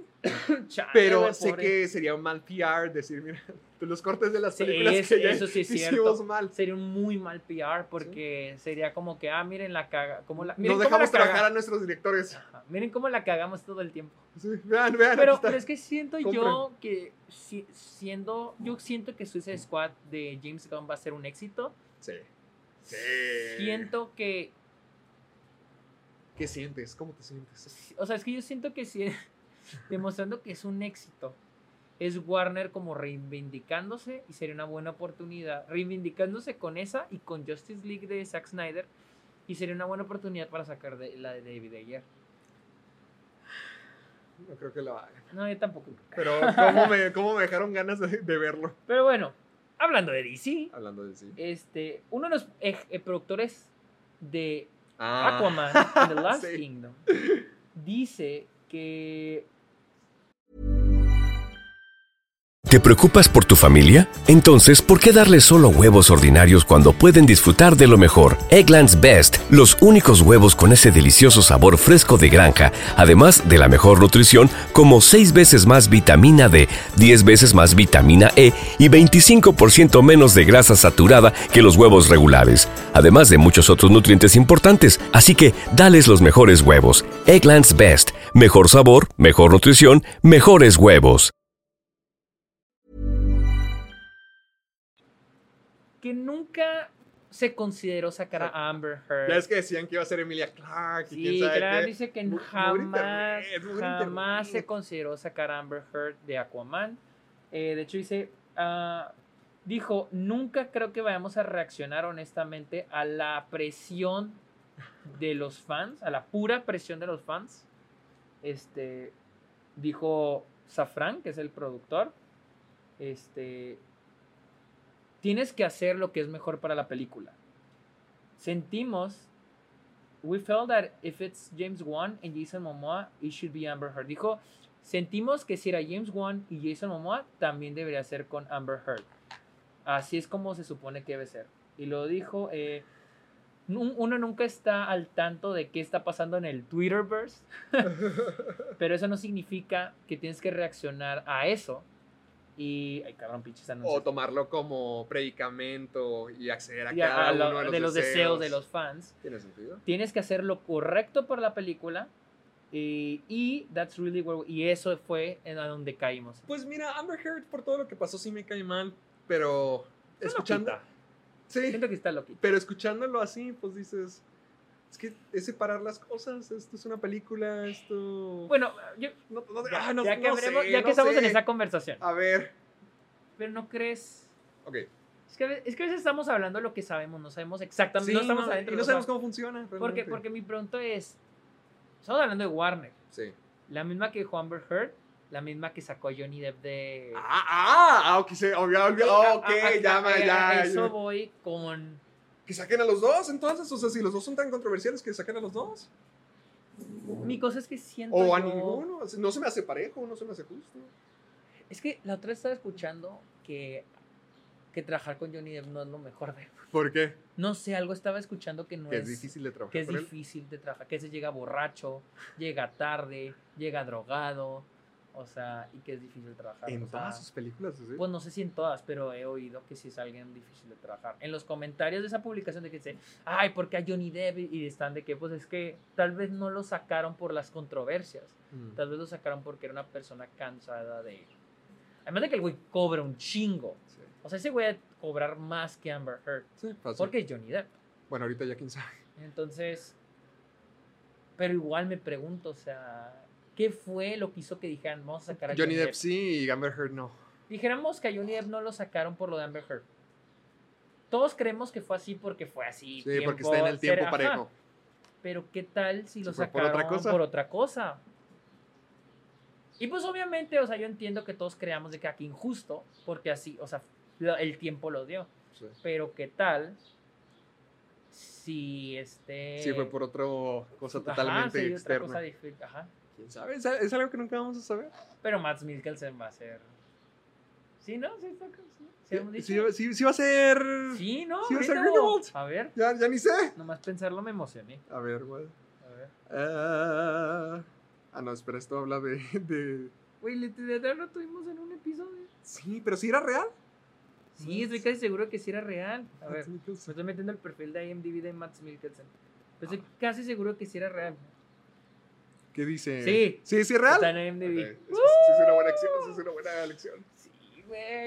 Pero que desde el principio. Pero, pero... Pobre Johnny Depp. Pobre. Maldición. Y luego vamos a hablar de, de Patel. Eh, Ah, aquí lo- tengo una noticia Lo de que me dijiste la vez pasada. Este, de Patel habló sobre The Last Airbender, ahora que está promocionando Oh. The Green Knight. Ah, ah, sí es cierto.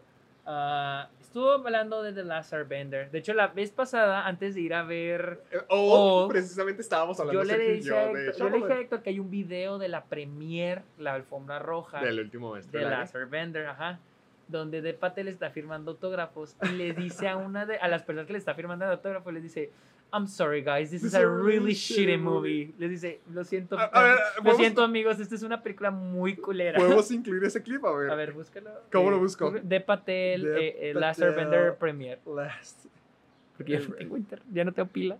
Premiere. ¿Alguno que... ¿Será este? Ay, no sé. A ver, A ver, ponlo. sí ahí. O sea, adelántalo, o sea, a ver, adelántalo porque sé que... Ah, cuando ponen los tiempos. Ajá, a ver si decía.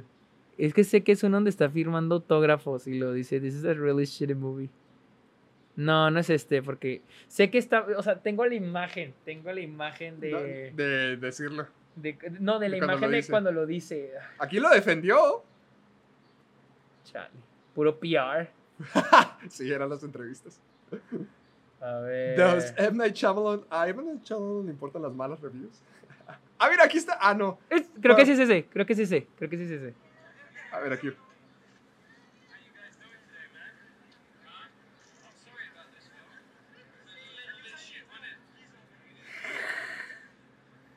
This is really shit on it. Ouch. O sea, se me hace bien culero. Gotta be the last airbender. Bueno, na- nadie dice cuál es, no se ve cuál Creo es. que, creo que entonces ese no es la premier.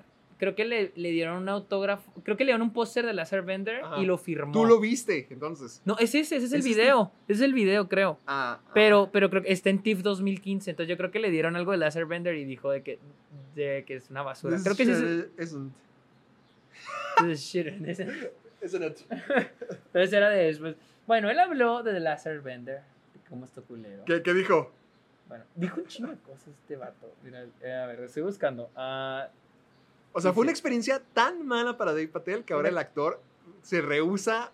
Bueno, a re- lo que me decías ahorita de que rechazó demasiados. ajá, trabajos ahora de Dave blockbusters. Patel se rehúsa. Bueno, sí, se rehúsa a, a- a entrar a proyectos de Hollywood grandes. gigantescos. Porque dice de que le dio miedo. Aquí dice, "Me- tal vez es un miedo de, com- de cómo entrar a ese mundo. Dice Patel, ah, de su decisión de quedarse afuera de las películas de estudio después de Last Airbender. Mm. que él llamó una de las peores películas que he hecho. Y creo que lo debía haber dicho antes. No, dice, no debería de decirlo. Ah, no debería decirlo, no debería haberlo dicho. Pero si buscas rápidamente en IMBD, sabrás Sab- de qué sabrá hablo. de qué hablo, ajá, exactamente. Eh, luego habló, este...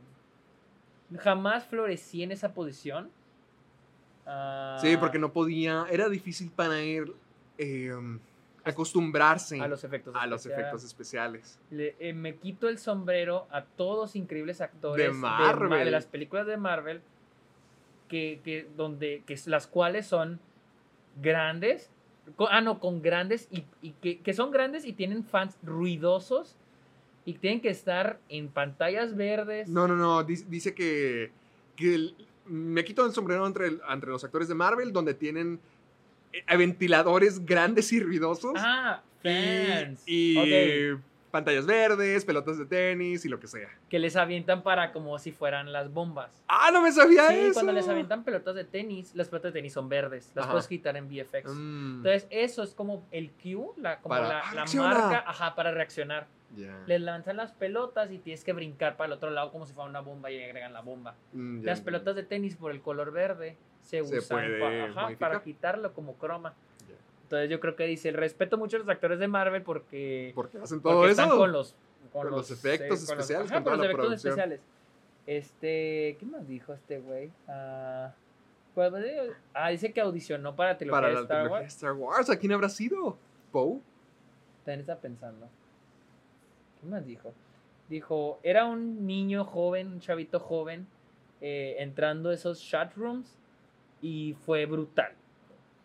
Estaban, there were all these lists of who the favorite character on the show. Ah, están todas estas listas de cuál es el, cuál era el personaje favorito en el programa. Todos decían Zuko. Ah, who was the best looking character o cuál era el personaje más guapo de la de Avatar. Yo siempre fui el más feo, el menos atractivo. Ay, Nadie quería a Anwar. ¿Quién es Anwar? El de Skins. Ah, ok. Es su personaje de. Skins. Eh, it really Ay. took a toll me- on me personally. O sea, siempre fue como que. O sea, le dio en la madre al pobre güey. Pobre cabrón. y ve ahorita cómo está. Todo el mundo ama Dave Patel. Pero. Es que siento que sí está culero, güey. Que haber pasado por todo eso. Haber pasado por todo. Es que. Ah, ¿sabes qué estaría padre para que viéramos en un podcast? ¿qué? ¿Cuáles son eh, los actores que han recibido más bullying por sus papeles en películas? Kristen Stewart. Robert Pattinson, Robert Pattinson, Kristen. Pero yo todavía creo que Kristen Stewart. que es la que más gana. Kristen Stewart No va, a ser, va a estoy seguro que ser nominal Oscar este año, el siguiente año, por la de prin- la princesa Diana. Y de todos modos le van a tirar caca. Es que todavía no se ha re... O sea, todavía no se establece, siento yo, como Robert Pattinson lo está haciendo Sí. con Batman. Es que es lo que me caga de De que, que la tienes gente... que ser popular y mainstream para caerle bien a la gente. No, y luego aparte el hecho de que, pues, como... Es que por lo general cuando te chingas tu carrera es por el hecho de que estuviste en una película muy popular como Sí. Crepúsculo. Y siento que con The Last Airbender... Siento que con The Last Airbender el problema nunca fueron los actores. O sea, sí... Sino eh, la eh, reputación. Sí fue el whitewashing que dijeron de, la, de Last Airbender, pero nunca fue algo personal contra los actores. No, es que ya era algo muy amado y Siento muy que el problema siempre fue con el director, Sí. con toda la dirección de la película. Entonces, por eso siento que De Patel, en general, como otros actores, no le afectó tanto, pero él puede ser. O sea, es que siento que sí te jode, o sea, es- que siento que ese es el problema de ser actor. Sí. Es como lo del mesero. ¿Qué? A ver. Cuando eres actor, técnicamente tú eres la cara de la película. Ya, ya te entendí. Y te tiran, O sea, tú eres quien contesta por No, todos. y no solo eso, o sea, eres la cara de la película, eres la cara de una película que tú no controlas. Ujú. Porque al final tú no la editas, tú no la fotografías, tú no la diriges, tú solo apareces en pan, tú eres lo que aparece ahí. Es como este, ¿cómo se llamaba? Al menos el director tiene el control. Si la caga, bueno, si no es de estudio, pero si la caga el director, al menos es su culpa. El actor puede hacer la mejor actuación del mundo y la película puede ser basura. Como, ay, ¿cómo se llama este? John, era John Carter, ¿verdad? Taylor Kitsch era el actor, como Taylor Kitsch, De John Carter. el de John Carter, porque salió en John Carter, salió en Wolverine, creo que Origins, como Gambito. Chale, ¿Y pobre dónde está. Taylor Kitsch? Ni sabía quién era. No, no, te- él era uno de los que estaba por el 2009, 2010. Era como, que, un prospecto Aquí viene, aquí viene el Taylor futuro Kitsch. de Hollywood, ¿no? Y, y esas clases de cosas lo acabaron. Ah, chale, güey, se me hace... Es que eso, eso se me hace muy culero. Te digo, es como el mesero, o sea, Sí. tú puedes dar la mejor interpretación del mundo. Si la película no tiene buena edición, si no está bien dirigida, Frito. tu actuación no vale madres. Y lo- al último, tú eres el que aparece, tu cara es la que aparece ahí. Tú eres el culpable, el que dicen, ah, la gente no va a ver películas de este tipo. Ah, Porque no hay que ver apareciste en películas esta de este". película. Es lo que ocurre. Ah, está culero. Pero bueno, hablando de noticias culeras. Digo, culeras por la razón, no por la película. Ah, Y es que Clifford, el gran perro, perro el rojo, perro- que se iba a estrenar en septiembre, ha sido quitada de los estrenos por el aumento de contagios. vamos Ah, otra vez, aquí nuevo, vamos de nuevo. Ya, la, ya, Te digo, no es una mala noticia ya, porque que se acabe el cine. El cine duró, ¿qué? ¿2021 años? Está medio, bien, medio está 2021. bien, Ya, que se acabe el cine para siempre. Ah, chale, güey. Tengo mi teoría De, de que el tráiler de Spider-Man No Way Home no ha salido. por eso mismo, porque la van a retrasar. Sí. Siento que van a esperarse primero a que se Es estrene Shang-Chi. A ver cómo le va. a, ver cómo le va a Y Shang-Chi luego a ver Eternals. y luego lo van y luego van a ver si lo sacan. Sí, tiene mucho sentido. Porque bien podría ser la que salve la pandemia. Porque bien, o, o bueno, en otra ocasión pudo haber sido como que, ah, una nueva película de Spider-Man, vamos todos a verla. Pero ahorita, ya que todos están volviendo a cerrarse otra vez, que vamos a empezar, Yo presiento que por eso no han no la han salido a sacado. sacar el tráiler. sientes que no va a salir este año.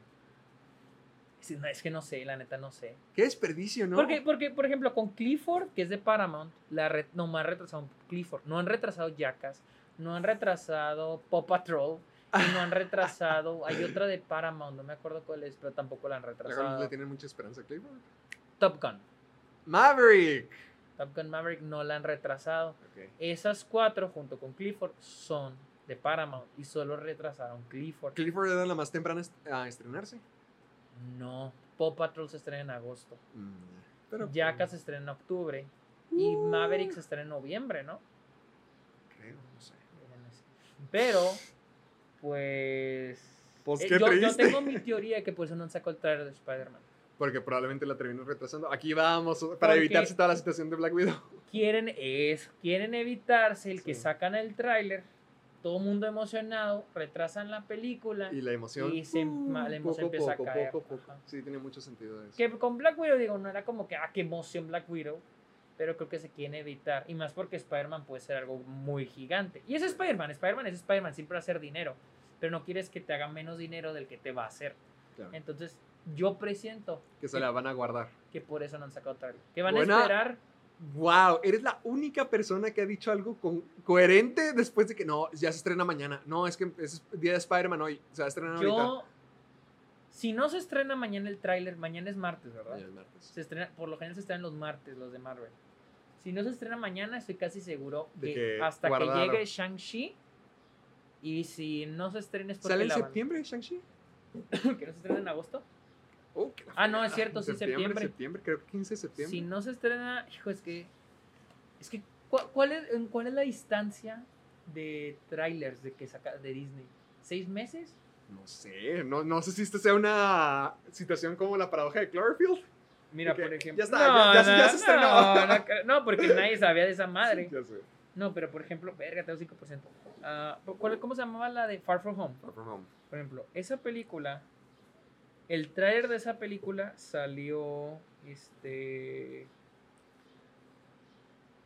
Ay, lo es de Sony, güey. ¿Cuándo estrena Venom? Octubre, ¿no? Octubre. Según yo es octubre, creo que 13 de octubre. No estoy tan seguro. A ver. Mm, Vamos a ver, vamos a ver. Venom Let There Be Carnage. ¿Septiembre también? ¿Se estrena en septiembre? ¿En septiembre? O sea, siento que se pueden esperar. No me sale la fecha. Ah, mayo 6 del 2000. Mayo 6. ¿Y luego se estrenó la película? ¿De cuál? La de Far From Home. Ah, no sé. Mayo 6. Y Far From Home se estrenó. Ah, hijo. ¿Un mes antes? No. Próximos estrenos, estoy viendo. Aquí, aquí podemos ver. ¿Dónde sale Venom 2? Ay, pues no, no tiene fecha Venom 2 realmente. ¿Todavía no tiene fecha? A- al menos aquí en México no. No salen los pósters. Mira, Far From Home, el tráiler salió el 15 de enero. Y la película salió el 2 de julio. 6 Seis meses. Enero, febrero, marzo, abril, mayo, junio, julio. Seis Seis, meses. Nosotros estamos ya a menos de seis meses. Agosto, septiembre, octubre, noviembre, diciembre. Estamos a cinco meses de que se estrene la película y no hay tráiler. Te digo, Mm. se van a echar a Shang-Chi a cómo le da el fin de semana de estreno y yo creo que ahí van a tomar una decisión de si sacan Sí, el tráiler o retrasan la O sea película. que ya todo se define en septiembre. Yo creo que se define en septiembre. Ahí si va. no sale tráiler mañana, estoy que seguro que no va a haber tráiler hasta Sí, no, se me hace como que muy apresurado después de haber sacado Shang-Chi, Eternals. O sea, yo siento. Podría estar equivocado y se estrena en, las, en la siguiente Oh. semana. No, no, no. O sea, yo digo que se puede estrenar mañana. O si no, Ya se esperan. yo digo que ya no se va a estrenar Vamos en a el mes de agosto hasta que se llegue Shang-Chi. A ver qué ocurre. A ver, A ver. qué ocurre. A ver, y luego finalmente tenemos, les dijimos, los trailers de Venom. Venom. y ¿Viste, el House trailer? of Gucci. ¿Viste el, ve- el trailer de Venom? Está padre. ¿Sí viste el trailer? Sí, sí de- lo vi. ¿Lo quieres ver o no? No, hay que verlo. Vamos a verlo otra vez. Quiero ver a Carnage. De acá. O sea, es que. A ver. Vamos a ver. Lo voy a poner mejor ponlo el celular, lo voy a poner el celular. ¿En el celular? Sí, lo voy a No, poner. no, que ponlo para que se escuche, para que se escuche. Para que no sea nomás una sección de silencio. A ver. Venom. Venom 2. Mira, está el de, el de Lamb. Para que vean, gente. Let- ¿Tú ya lo viste? Ya. Let there be carnage. Nomás le tenías que picar Venom, literalmente. Ya salía, ¿verdad? Aquí está. Vamos a ver. Ah, ponlo pantalla completa, ponlo pantalla completa. Sí, aguanta. ¡Uh! ¡Ay, ¡Que la! A ver, ponle pausa a esta Tiempo, cosa. tiempo, tiempo, que a Sergio se le acaba la pila. voy a correr por mi batería y vengo.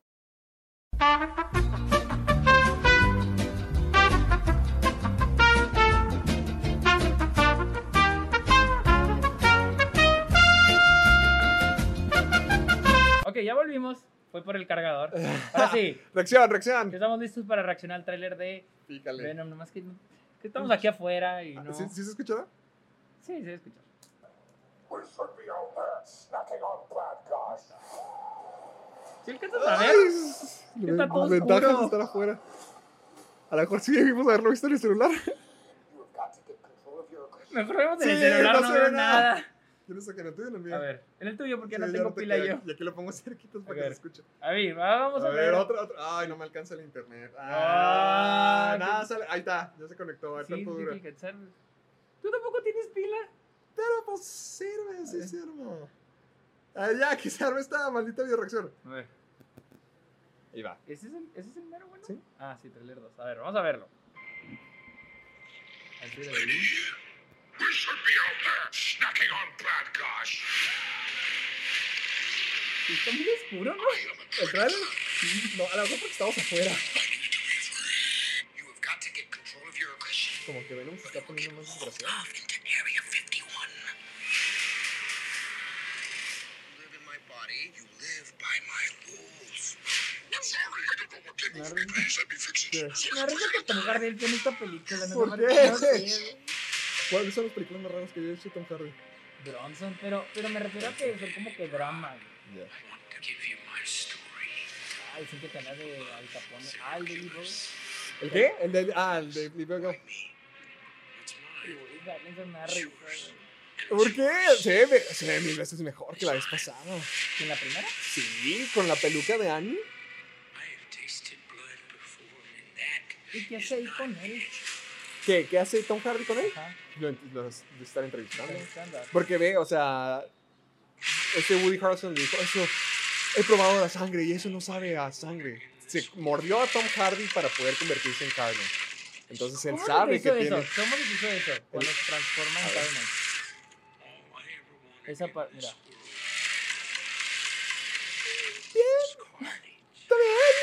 O sea, O sea, no, los efectos no ay, se los ven. efectos son muy cool. Me gusta cómo se transforma, pero. Ay, se ve bien. No, no la creo nada. Sí. Sí. O sea, Está padre desde la perspectiva de decir, ay, un Venom rojo, ¿qué onda? Una película ruidosa. Sí, se ve divertido. Y los de Andy Serkis, Es de ¿verdad? Andy Serkis. Honestamente yo prefiero mil veces esto más que la Venom original. La Venom 1 ya me estaba durmiendo. Esto se ve... A mí la primera sí me gusta. Ya sé sé que es mala, gusta, ya sé que te la gusta. disfruto.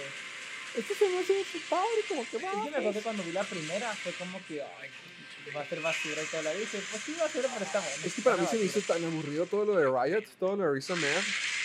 Es que siento, padre. honestamente siento que sí va a estar igual. Que lo No. padre va a ser Tom Hardy y Venom. Yo creo que Woody Harrelson va a estar muy perro. Yo Yo creo que espero, Woody pero- Harrelson sí va a estar bien.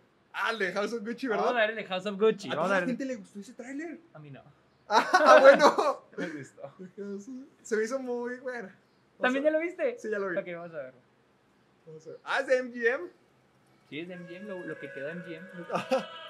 It was a name that sounded so sweet. me hace un poquito exagerado Gaga. Oye, es poder, fama, dinero, moda. Yo no me sé la historia de Yo ella. tampoco. ok. Pero es lo que dice el tráiler, es lo que Ah, dice el tráiler. was a curse too. Bueno, sale. A mí me- llama la atención ver a Jared Leto aquí, a ver qué tal le sale. Ay, ya le gusta se ve también exagerado. Siente que se está ¿Por qué no agarran a convirtiendo- Paul Giamatti? Mira, razones por las que era mejor a Paul Giamatti. Es gran actor, es Paul Giamatti y no es Jared Leto. Y se parece. No, yo digo que se está convirtiendo en el nuevo Johnny Depp. Sí. O sea, siento que siento que Jared Leto en ese papel es más como para impactar, o sea, como Yo para el- anotar. el- Yo siento que este es un super Oscar, un Oscar Sí. Ah, yo sí estoy intrigado, yo sí quiero verla. Me da risa la parte donde sale la pistola. Firecracker. She's a handful. de ese asunto. Es lo que te digo, dinero, poder, estilo. Entra, eso me hace bien. Esa parte. Se me hace muy. ¿Cómo se llama? Muy. No campi. No. Cursi. Porque es la forma para escribir. Me, mm, me risa la- lo de la pistola, güey. El efectito que le ponen. ¿Qué, ¿Por qué? Se regresa, mira. Y sale y luego el blanco así. Como que, wow, no mames. Intrigante. el zoom, güey. I don't consider myself to be a particularly ethical person, I am fair. Es que ese, eso sí suena muy exagerado. Eso sí suena muy Es que siento que es una peli, es un Oscar bait. El tráiler que está anunciando un Oscar bait. Que digas cómo te quieren. Keep a secret. Father, son, and house of Gucci. Oh, eso no me gustó. Se me hace muy exagerado. O sea, es un Oscar bait. Es un tráiler donde te quieren poner, mira cómo actúan ellos. Mira, el Jared Leto está empapado con 4 kilos Ah, de maquillaje, de látex líquido. Sí, o sea, y mira, es de asesinato, es un drama, es una película basada en historia real. O sea, es un Oscar, un super Oscar bait y el tráiler es el tráiler de un Oscar Sí bait. estoy intrigado, sí la quiero ver por el elenco, pero sí se... El, sí, o sea, sí se me hizo un poquito cursi todo. O sea, lo Incluso que- la forma en la que hablan. Fíjate, ¿a quién le dan más enfoque en ese? A Lady Gaga. A Lady Gaga y a Jared Leto. Ponen como que la actuación de Lady Gaga. Miren, Lady Gaga, porque es Lady Gaga y porque esto nominada, ganó el Oscar eh, por A Star is Born por la canción. Y dice, no, miren la actuación. Jared Leto porque está empapado de De maquillaje. maquillaje. Adam Driver sale como Nomás una- unas cuantas tomas. Creo que él es el segundo. Entonces, digo, no, tampoco me ¿Cuándo sale? Que en diciembre. Honestamente, mucha gente la ve como, ah, nomás en los Oscars. Pero siento que hacer como All the Money in the World. Ni siquiera la vi All the Money in Yo the World. Pero siento que esas películas que sabes que están hechas para los Oscars, pero no va, No va a ganar mucho. Va a tener una nominación en maquillaje muy probablemente. Y no, te digo, te digo, siento que al Jared Leto lo tienen como para asegurar una nómina, para porque siento yo que ahora las películas o las Oscar Bates, las que están hechas para los Oscars. Ok, para los que no sepan, un Oscar bait, bait es una, carnada. Carnada de Oscar. Va- O sea, carnada de Oscar. o Tratando sea, de cumplir con todos los datos, tiene todos los requisitos, requisitos, tienen para... que hacer películas con A-list actors, pues, actores de renombre. Tiene, es una película de época. Tiene basada en una historia real, muchas Sí. veces. Este, un drama. Puede ser a veces una feel good movie. Esa no creo que sea una feel good movie. Nah, pero sé Sí, cómo pero cuando son películas donde este, interpretan personas de la vida real, los empapan de maquillaje para, que sean iguales. para que resalte la actuación, entre comillas. Como con este. Este. ¿Cómo se llama la de Matt Rainey's Black Bottom? Mm. Como Fences, las dos, las dos películas con esta. ¿Cómo se llama? Eh, Viola Davis. O está la de donde ganó esta. El año pasado Renée Zellweger. Está la de. Ah, ¡Ay! La de la cantante. Judy. Judy. Judy, Greer. Judy, o sea, los Judy em- Greer. lo- no, Judy Garland. Garland, perdón. Y las empapan de maquillaje, o sea, es parte de, ah, esta película para los Oscars. Y esa película siento que así, pero va a ser así, En esa pero onda. no... Quiero ver, o sea, la- en sí la historia de, Gucci, pues sí me llama la atención, porque yo nunca, yo no estoy familiarizado nada con eso. No, ni y- yo. Y, se me hace un buen cast. Pero pues, pero pues a ver. Pero bueno. Ah, las El listas. Tema, el tema de la semana... Chale, yo no tengo internet. Ya, Digo, ya no- ¿lo digo, ya no tengo pila. Sácalo de ahí de la computadora. Este, el tema de la semana es uno. Estamos, Héctor y yo, pensando en qué tema ¿Qué de la semana podemos ¿Qué hablar. hablamos? Y le dije que en Twitter, al menos tu- Film Twitter en inglés, salió la controversia pues de que The Green Knight está teniendo eh, Críticas. opiniones mixtas. Mi- ok, opiniones La mixtas. crítica la amó, pero las audiencias La no. odiaron. No, la odiaron, pero no les estaba 50, gustando. siempre en Dieron 50. 56. Sí. Entonces dijimos, vamos a hacer una- un tema de películas que amó la crítica, pero odió la Odiadas audiencia. por la audiencia. A ver, Pero Una y una, vamos viendo. Una y porque, una. haz de cuenta, Sergio y yo, cada quien sacó su lista propia. Entonces, tú va primero, tú, tú inaugura esto. Ok, bueno, The Green Knight ahorita tiene 90% el Rotten Tomatoes por parte de la crítica, Crítica. y un 57% por parte de la audiencia. Es de A24, ¿verdad? Es de A24. Todas las de Muchas A24 de A24 sufren de eso, y a mí me consta. High Life de Ah. Claire Dennis tiene un 82 por la crítica y un 42. Ay, ¿Te acuerdas de que hablamos de esa película la vez pasada? De que yo, yo me quedé dormido viendo Yo High Life. también me anda quedando dormido. Y la, es que, pinche Álamo, o sea, la puso a las 10 y media de la noche. ¿Para qué? La mamaron, Para que te arruines más fácil. No mames. eh, High Life es una. High Life es otra. Yo tengo una. ¿Cuál? Spy Kids. Mini espías. La mola Mira. crítica. Haz de cuenta, tiene 93% de la crítica y 46% de la audiencia. Wow, no mames. Yo tengo Us de Jordan Peele. Tiene un 93 de la crítica y un 59 de la audiencia. Puedo entender ese un poquito más. Ah, se me hace muy bajo. Sí se me hace muy bajo, pero, por ejemplo, yo no fui fanático de Oz. Ya, ya cada vez me estoy des- desapegando más de Oz. Yo la volví a ver y dije, no, sí está chida, pero Está no la chida, considero. Está chida. Es No, que no es siento- un 6, no es, es un que siento 5. que mucha gente la ve con los ojos de Get Out. Sí, eso también es influye. Eso mucha también gente la ve con influye. A ver, ¿cuál otra? The Witch. Eh, es la E- primera. esa es una de las principales, de- creo que yo dentro del legado de A24, con películas diferentes, alternas, pero que las audiencias ¿Cuánto tiene? odian. ¿Cuánto tiene? Es 90 de los críticos, 53 de la audiencia. Ah, pinche audiencia culera. Gracias gracias por escuchar este programa. ¿Tú dijiste tu favorita? Ahí te la mía. Uncut Gems. Ah, Uncut sí, Gems cierto, tiene también un la odian. 91 de Sí, crítica, un 52 de audiencia. Pero no entiendo. Porque mucha gente creyó que iba a haber una película de Adam Sandler. Yo- a mí sí me pasa que he visto y dicen, esta no es la típica película de Adam Sandler, es basura. ¿Creyeron que iba a hacer eso? mucha gente creyó que Adam Sandler iba a ser una comedia pendeja. A ver, ¿cuál otra? Bueno. Ah, esta, eh, salve César. A mí sí me gusta. A mí me parece ok. Me gusta algunas cosas. ¿Cuánto tiene? 86 de los críticos, 44 de la audiencia. Sí, es, una, es una oda de amor a la industria. Realmente Eh. tienes que tener cierto amor a la película, digo, al, al mundo de las películas para decir, ah, esta también me gusta. Creo que esta te va a doler. I'm thinking of ending things. Ay, ¿cuánto? Tiene un 82 de los críticos, 49. Ah, de la- es, que, es que es difícil. Sí, sí, sí. No, es difícil, yo entiendo. Pero, por ejemplo, yo, I'm Thinking of Ending Things, la vi dos veces seguidas. De que cuando la terminé dije, vamos a verla otra vez para entenderla. Ay, güey, no mames. Sí, me- me por la- salud mental por- no la volví a ver, la vi las dos veces para poder entenderla.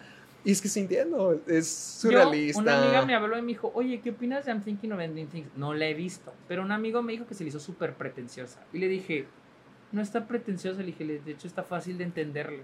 Incluso aunque no la entiendas, digo, Te la pasas bien. te la pasas bien, está padre.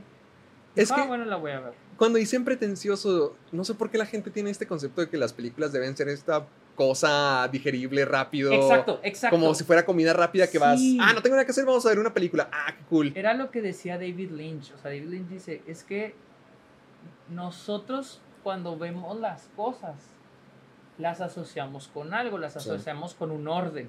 Están ahí por una razón. Entonces cuando vamos al cine y vemos las películas, queremos hacer eso. Queremos darle una razón a las cosas basada en la realidad en la que vivimos.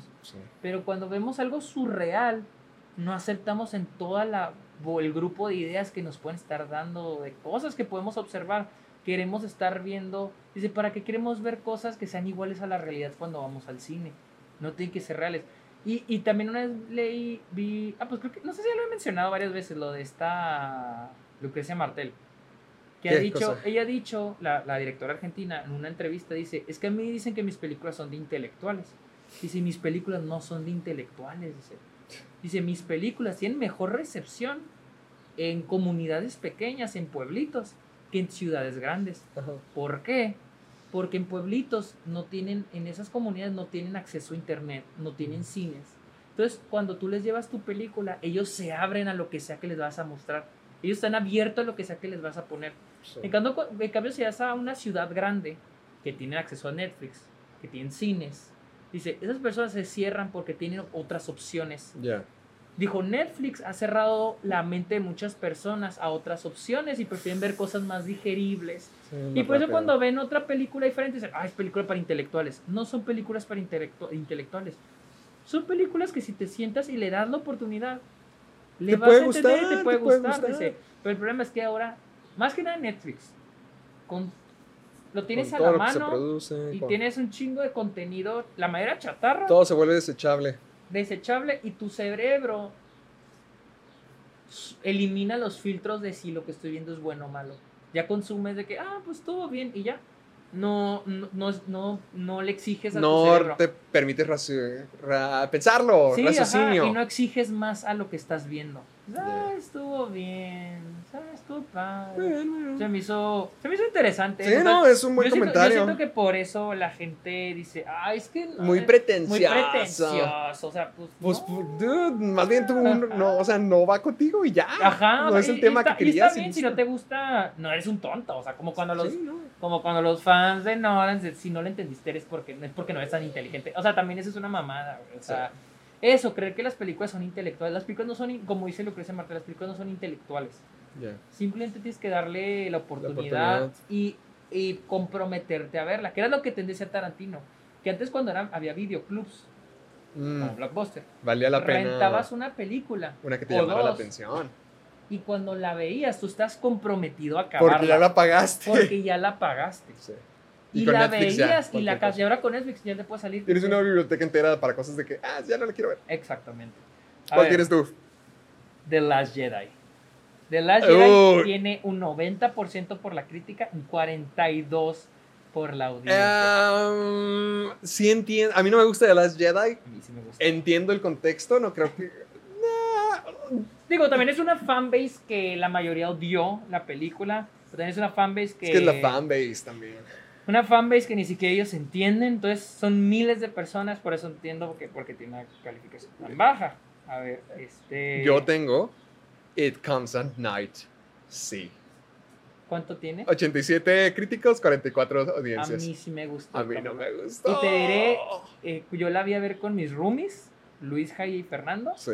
y, a ningú- y tampoco les gustó. A, a mí me sigue disgustando por el hecho de que las respuestas están ahí, solamente el, el director decidió quitarlas. Y yo sé que es parte de la a me experiencia, de lo que sea. Yo sé, yo sé, yo sé.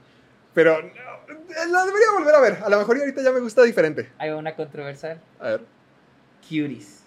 Ah, Cuties tiene un 88% de la crítica y un 16% de la audiencia. de la audiencia. Te voy a ser honesto. Yo. ¿Sí la viste? Sí, sí la vi. Ok. Mi problema con Curious es el guion. Yo no pienso que sexualicen a las niñas. O sea, de hecho, Mm, yo no pienso que. O sea, es que es una realidad. Lo que sí, está el- mostrando es una no, realidad. no, eh, sí, eso. Siento sí, que es una realidad, o sea, y el querer ignorarlo porque, ah, están, o sea, pues no, o sea, bajo el contexto en que está la historia, Se aplica. yo la aplico. Mi problema es con el guion, o sea, como en cualquier película, me como, con, como con Birds of Prey, mi problema es el guion. Sí. No siento que estén sexualizando a las niñas, no siento que sea problemática como muchos lo están, lo tacharon, yo pienso que no es una problemática. Siento que la película... Va- vas a salir en los memes de ya sabes quién. Eh, eh, vale madre. Este, o sea, te digo, no, yo no, yo no encontré. Y, y hubo, yo vi gente que solo porque vio el tráiler, oh, sexualizan a las niñas. O sea, y, y alguien me dijo, no, es que vi el tráiler, hay muchos close-ups de las pompis de las niñas. Vi el tráiler, no hay ni uno. Ya. Mucho de esa película de Cuties fue puro rumor. Mucha gente ni siquiera la vio. Eso sí. Yo la vi y yo no sentí que sexualizaran a las niñas, la neta. O sea, siento que eh, O sea, la sexualizan con propósito para demostrar pro- la realidad. es que nos... Porque la forma en que. En que las visten, pero es actúan, que- en que esté- en que es- las pero es que esa es una realidad. que va- No, por eso te digo, o sea, están Ah, sexualizadas con Si- propósito ajá, de. si, de- lo, si lo ves, es que yo no veo eso como sexualizar, pero si lo ves así, Sí. sí, porque es parte del Está personaje, sexualizado a es propósito. parte del mundo y es un contraste de, de lo de esta niña que se quiere liberar en el sentido de que quiere salirse de las costumbres de su Sí, familia, de su religión. de su religión, encuentra unas amigas, se la pasa padre, quiere bailar. O sea, Sí, hay una parte donde la niña le manda una nude a un chavito, ¿no?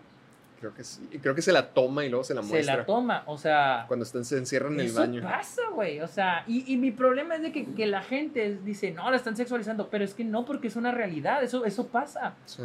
Los niños, las niñas se comportan así. Y, y el que, y el que la gente diga, no, es que no debe de ser, es porque se quieren tapar los ojos.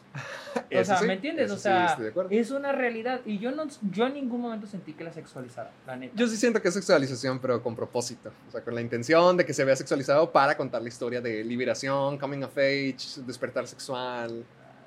Pero sí rebasa en. E- Es que para mí sexualizar sería que... hubiera una connotación que no fue parte de la historia, como pasa con, con el personaje Black Widow, cuando se lanzan Sí. el close de las pompis. O sea, Sí. eh, eh, para mí eso es sexualizar. Eso para mí es sexualizar. No tiene nada que ver las pompis de Scarlett Johansson en la historia. De pero es un ejemplo para ti. Pero te digo, a, a mí con, con, con esta película, con la Curies, o sea, pues es que es parte de la historia, es parte de los personajes. Las niñas se comportan así, no dudo que haya niñas así, no dudo que la directora haya sido así o tuviera amigas así.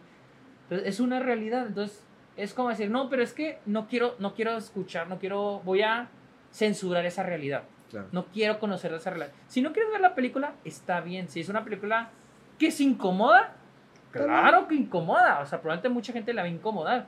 Pero muchas películas se incomodan y no tienen nada. O sea, pues es- a veces las películas, ese es el punto. Yo vi una que se llama Men Bites Dog, que es un mockumentary de un psicópata.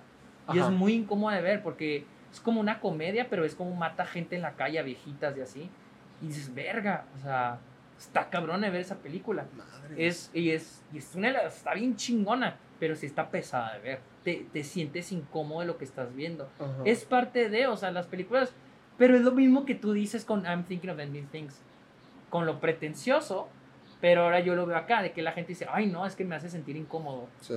Bueno, tal vez no es lo tuyo, pero eso no lo hace una mala película. Que te haga sentir incómodo. Pero para ti, Curies es una mala película por el guion. No siento que sea mala. No Ya. siento que sea tan buena. Siento que está ok. Cada Pero martes. mi problema con Curies es el guion. Ya. Es el guion. No me acuerdo por qué. Algo, un problema yo tenía con el personaje principal. En, ah, en la, segunda, en la segunda mitad. No, yo no me acuerdo bien de esa película. Es que ya tampoco me- pero me acuerdo que tenía un problema en la resolución en la segunda mitad de la película. Y, y ese, y, y ese era mi problema. Ese era, ese era mi problema. De que la película fallaba en algo en el guion. Tenía un fallos en el Era el guion. final, sí me acuerdo que el final no me gustó por una razón. Creo que al final ¿Te acuerdas que nomás se pone a brincar la cuerda y que ya es una niña normal otra vez? Sí, es que también está muy Sí, rara sí. la- el final, está un poco raro, entonces no me encantó el guion. No fue que la Que la toda la censurada, o sea, gente que, oh, es que sexual esas mujeres, ¿la has visto? No, pero la sex- es como que, güey, o Sí. sea, es lo que dije, no mames. Por eso tampoco me pongo a defenderla, porque pues, sabes cómo es internet. Ay, pues, Pero- pues mira, aquí te va, aquí te va algo menos controversial. A ver, Eh, hormigas, hormigas. la de Woody Allen. ¿Cuál es esa? A ver. No mames, ni me acordaba de esa No, película. la de DreamWorks, acuérdate. Sí, ya, la ya me cumbia acordé, de ya me acordé. bichos. Ya me acordé. Tiene 93 de los críticos y la audiencia 52. A mí sí me gustaba mucho cuando Yo era niño. Nunca la vi. A mí me encantaba No, cuando ¿sabes era niño. qué? Era, es de un niño que se convierte en hormiga. No, es de una hormiga, literalmente. Sale, este es Sylvester Stallone como hormiga. No, chole. Mira, pues yo tengo Midsommar. No es tanta la diferencia, pero ¿Cu- Midsommar cuánto tiene tiene? 83 de crítica, un 63. Mm, como quiera. Tiene un 63. Yo siento que Midsommar es incluso más referente que La Bruja cuando se trata de las nuevas películas de terror. Siento que es una película. Yo siento que es Hereditary. Fíjate que yo siento que es ¿Midsommar? Midsommar, porque me ha tocado escuchar a más gente hablar de Midsommar de una forma positiva que Ah, gente hablando de Hereditary. A ver, este. Ah. Ghostbusters. La de las. las La de las, del- casa, las La cazafantasmas. del 2016 tiene un 74 Es que está- de, de este y 49 de la audiencia. Es que está ok. O sea, es Yo- una película yo siento- mediocre. Nunca la vi, pero siento que la gente la criticó solo porque Solamente eran por ser mujeres. cazafantasmas Solo mujeres. por ser mujeres. Ajá. Cuando. oh, sí, o sea. O sea, ent- eh, entiendo que a lo mejor no es la mejor decisión creativa ni la mejor decisión decir, ah, vamos a tomar esta película y la vamos a rehacer, pero con puras mujeres. Porque digo, pues, ¿cuál es el chiste? Pero si lo hacen y lo existe, pues esta salió ok. Pues sí. No, no, no estuvo tan. No estuvo tan gacha, simplemente fue una película meh. Yo tengo Indiana Jones y. ¿Cómo se llama? La, la calavera de cristal. Ah, la última. El que reino de la calavera de reino- cristal. Sí, tiene buenas críticas de los críticos. Tiene ¿Neta? 78% y 54% de la audiencia. ¿Tú la recuerdas? ¿Qué fue para ti esa película de Indiana Jones? Me acuerdo que ya la vi, pero nunca había visto Indiana Jones. O sea. Nunca había visto Indiana Jones y cuando la vi dije, ah, pues está bien, Está pero pues no tenía Es que un- también fue mi primer película de Indiana Jones. Sí, o sea, yo no tenía un, ¿cómo se llama? Referente, Una mente crítica. ya. Entonces, y sí, fue mi... Oh, ¿sabes cuáles? ¿Cuál? Las de Yorgos Lántimos. ¿Todas? Todas. The Lobster tiene 87 críticas, 65 Mm. de, de audiencia. The Kingdom of Sacred Deer tiene 80 críticas, 63. 63. Está Y The buena. Favorite tiene un 93 de crítica, 69. No la manches, la. Favorite fue mi película favorita del 2018. Sí, sí me acuerdo. Yo amé The Favorite. Estoy viendo... Y luego muestran películas este, que, que pasa al revés, que fue odiada por la crítica, amadas por... Ah. Sí, creo que me salieron como... Se me descarga el Ese, hagámoslo para la próxima. Creo que aquí tengo este, The Tomorrow War. ¿Amás por la audiencia y odiadas por la crítica? Ajá, la de Chris Pratt, la nueva de Amazon Sí, sí, Prime. sí, sí. esa. Mortal Kombat, Ugh. obviamente. Space Jam, A New La Legacy. New Legacy. Redemption Day, ¿qué mierda es eso? ¿Cuál es esa? No sé, güey. ¿Y ¿Ya? ¿Son todas las que tengo? Mira, yo todavía me quedan Noah, crítico 76, audiencia 41. Jo, no. Yo siento que esa película fue muy criticada por las- la, la comunidad religiosa. ¿Qué pasa? Ajá, ¿qué pasa? Es que es una interpretación muy distinta de- del arca de Noé. Es Ajá. hasta más, un poquito más de acción. Por ejemplo, Noah tiene gigantes de piedra que le están ayudando a construir la, el arca. Órale, ok. Entonces, yo al menos sí escuché esa clase de comentarios de que la comunidad religiosa sí estaba como, ¿qué madres es Que esto? este no es el Este no Noah es Diosito. Sí. King Kong del 2005. 2006, ¿no? Ah, es 2005, 2005. Dale. 84 críticos, audiencia 50. Chale. Yo me acuerdo que la película estaba buena, pero está muy triste. Me acuerdo que está muy se me hace- Triste. a mí se me hace muy triste. A mí me Pero hace años que no la veo. A mí me gustaba. La gente sí odió mucho a Jack Black y a mí me gustaba. A mí me parecía ¿En bien. serio? A mí también me acuerdo que me gusta Jack Black, pero ¿por Y qué? la gente dice que no, que su interpretación del personaje mala. Pero a mí me gusta. Es que yo, me- yo Pero hace años que no la que veo, pero me acuerdo que a mí me gusta mucho Jack Black. Adastra. Adastra. Es que todas son películas así que si no son directo al grano, directo al punto. Ay, qué porquería tan pretenciosa. Esta es Ah, una Ad película Astra. ge- Está genial. buenísima. Ad Ah, Astra. para mí es una película acerca de comunicación, Sí. de nuestra falta de comunicación, nuestro aislamiento personal. Está Es que Padrísimo. sí, el- el- igual que con I'm Thinking of Ending Things. Si no está muy en tu cara, directo al punto. es que dicen que. The Green Knight está muy similar. ¡Qué Vi padre! un comentario que decía, eh, pues no la odié, pero no hubo ni una ninguna pelea de, de espadas y como yo esperaba y pues casi no la disfruté. Y Yo, Ah. no mames, toda la gente tirándole caca a ese. Pobre no vato. mames, güey. Y última. Sausage Party. Sí, 83 de los críticos. Wow. 51 de, de la... ¿En serio le fue? Wow. Está padre, a mí me gustó. Yo me acuerdo que también la a, vi. a- a mí sí me, me pareció Yo bien. me acuerdo que la vi en el cine y sí la disfruté. Pero, o sea, ¿por qué no les gustó? Porque fue muy grotesca, porque es muy vulgar. Dude, Adam Sandler, yo sé que no llega hasta ese punto, pero Adam Sandler hace mucho cochinero también de esa clase. Mm, pues sí. O sea, es que, pero es que, No, no tan rudo como Sausage es que, Party. es que con lo de la comida sí está bien.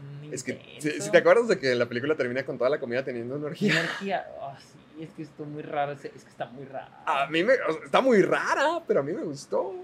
Esa es otra película donde se corrían rumores de que explotaban Sí. a los animadores. No, creo que no son rumores, creo que sí es ¿Sí real. es real? Creo que Chucho Calderón lo confirma en uno de sus videos. Oh, ok, sí. Sí, de que sí había. Y la animación está culera.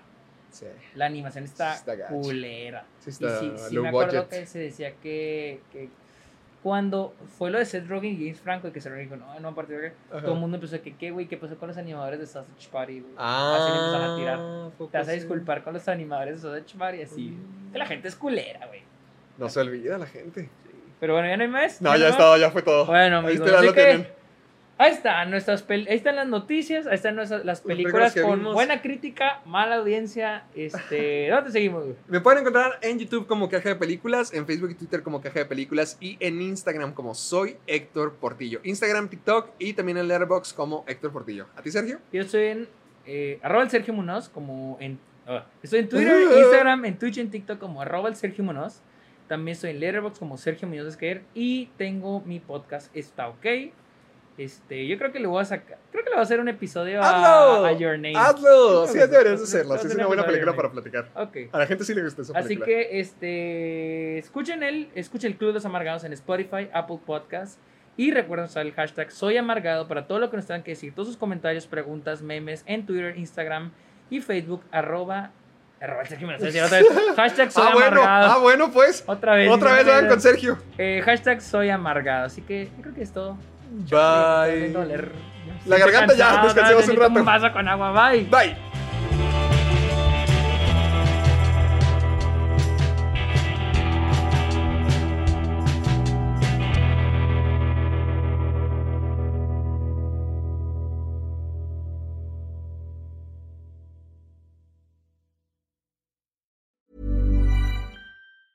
¿Te preocupas por tu familia? Entonces, ¿por qué darles solo huevos ordinarios cuando pueden disfrutar de lo mejor? Eggland's Best, los únicos huevos con ese delicioso sabor fresco de granja, además de la mejor nutrición, como 6 veces más vitamina D, 10 veces más vitamina E y 25% menos de grasa saturada que los huevos regulares, además de muchos otros nutrientes importantes. Así que, dales los mejores huevos. Eggland's Best, mejor sabor, mejor nutrición, mejores huevos.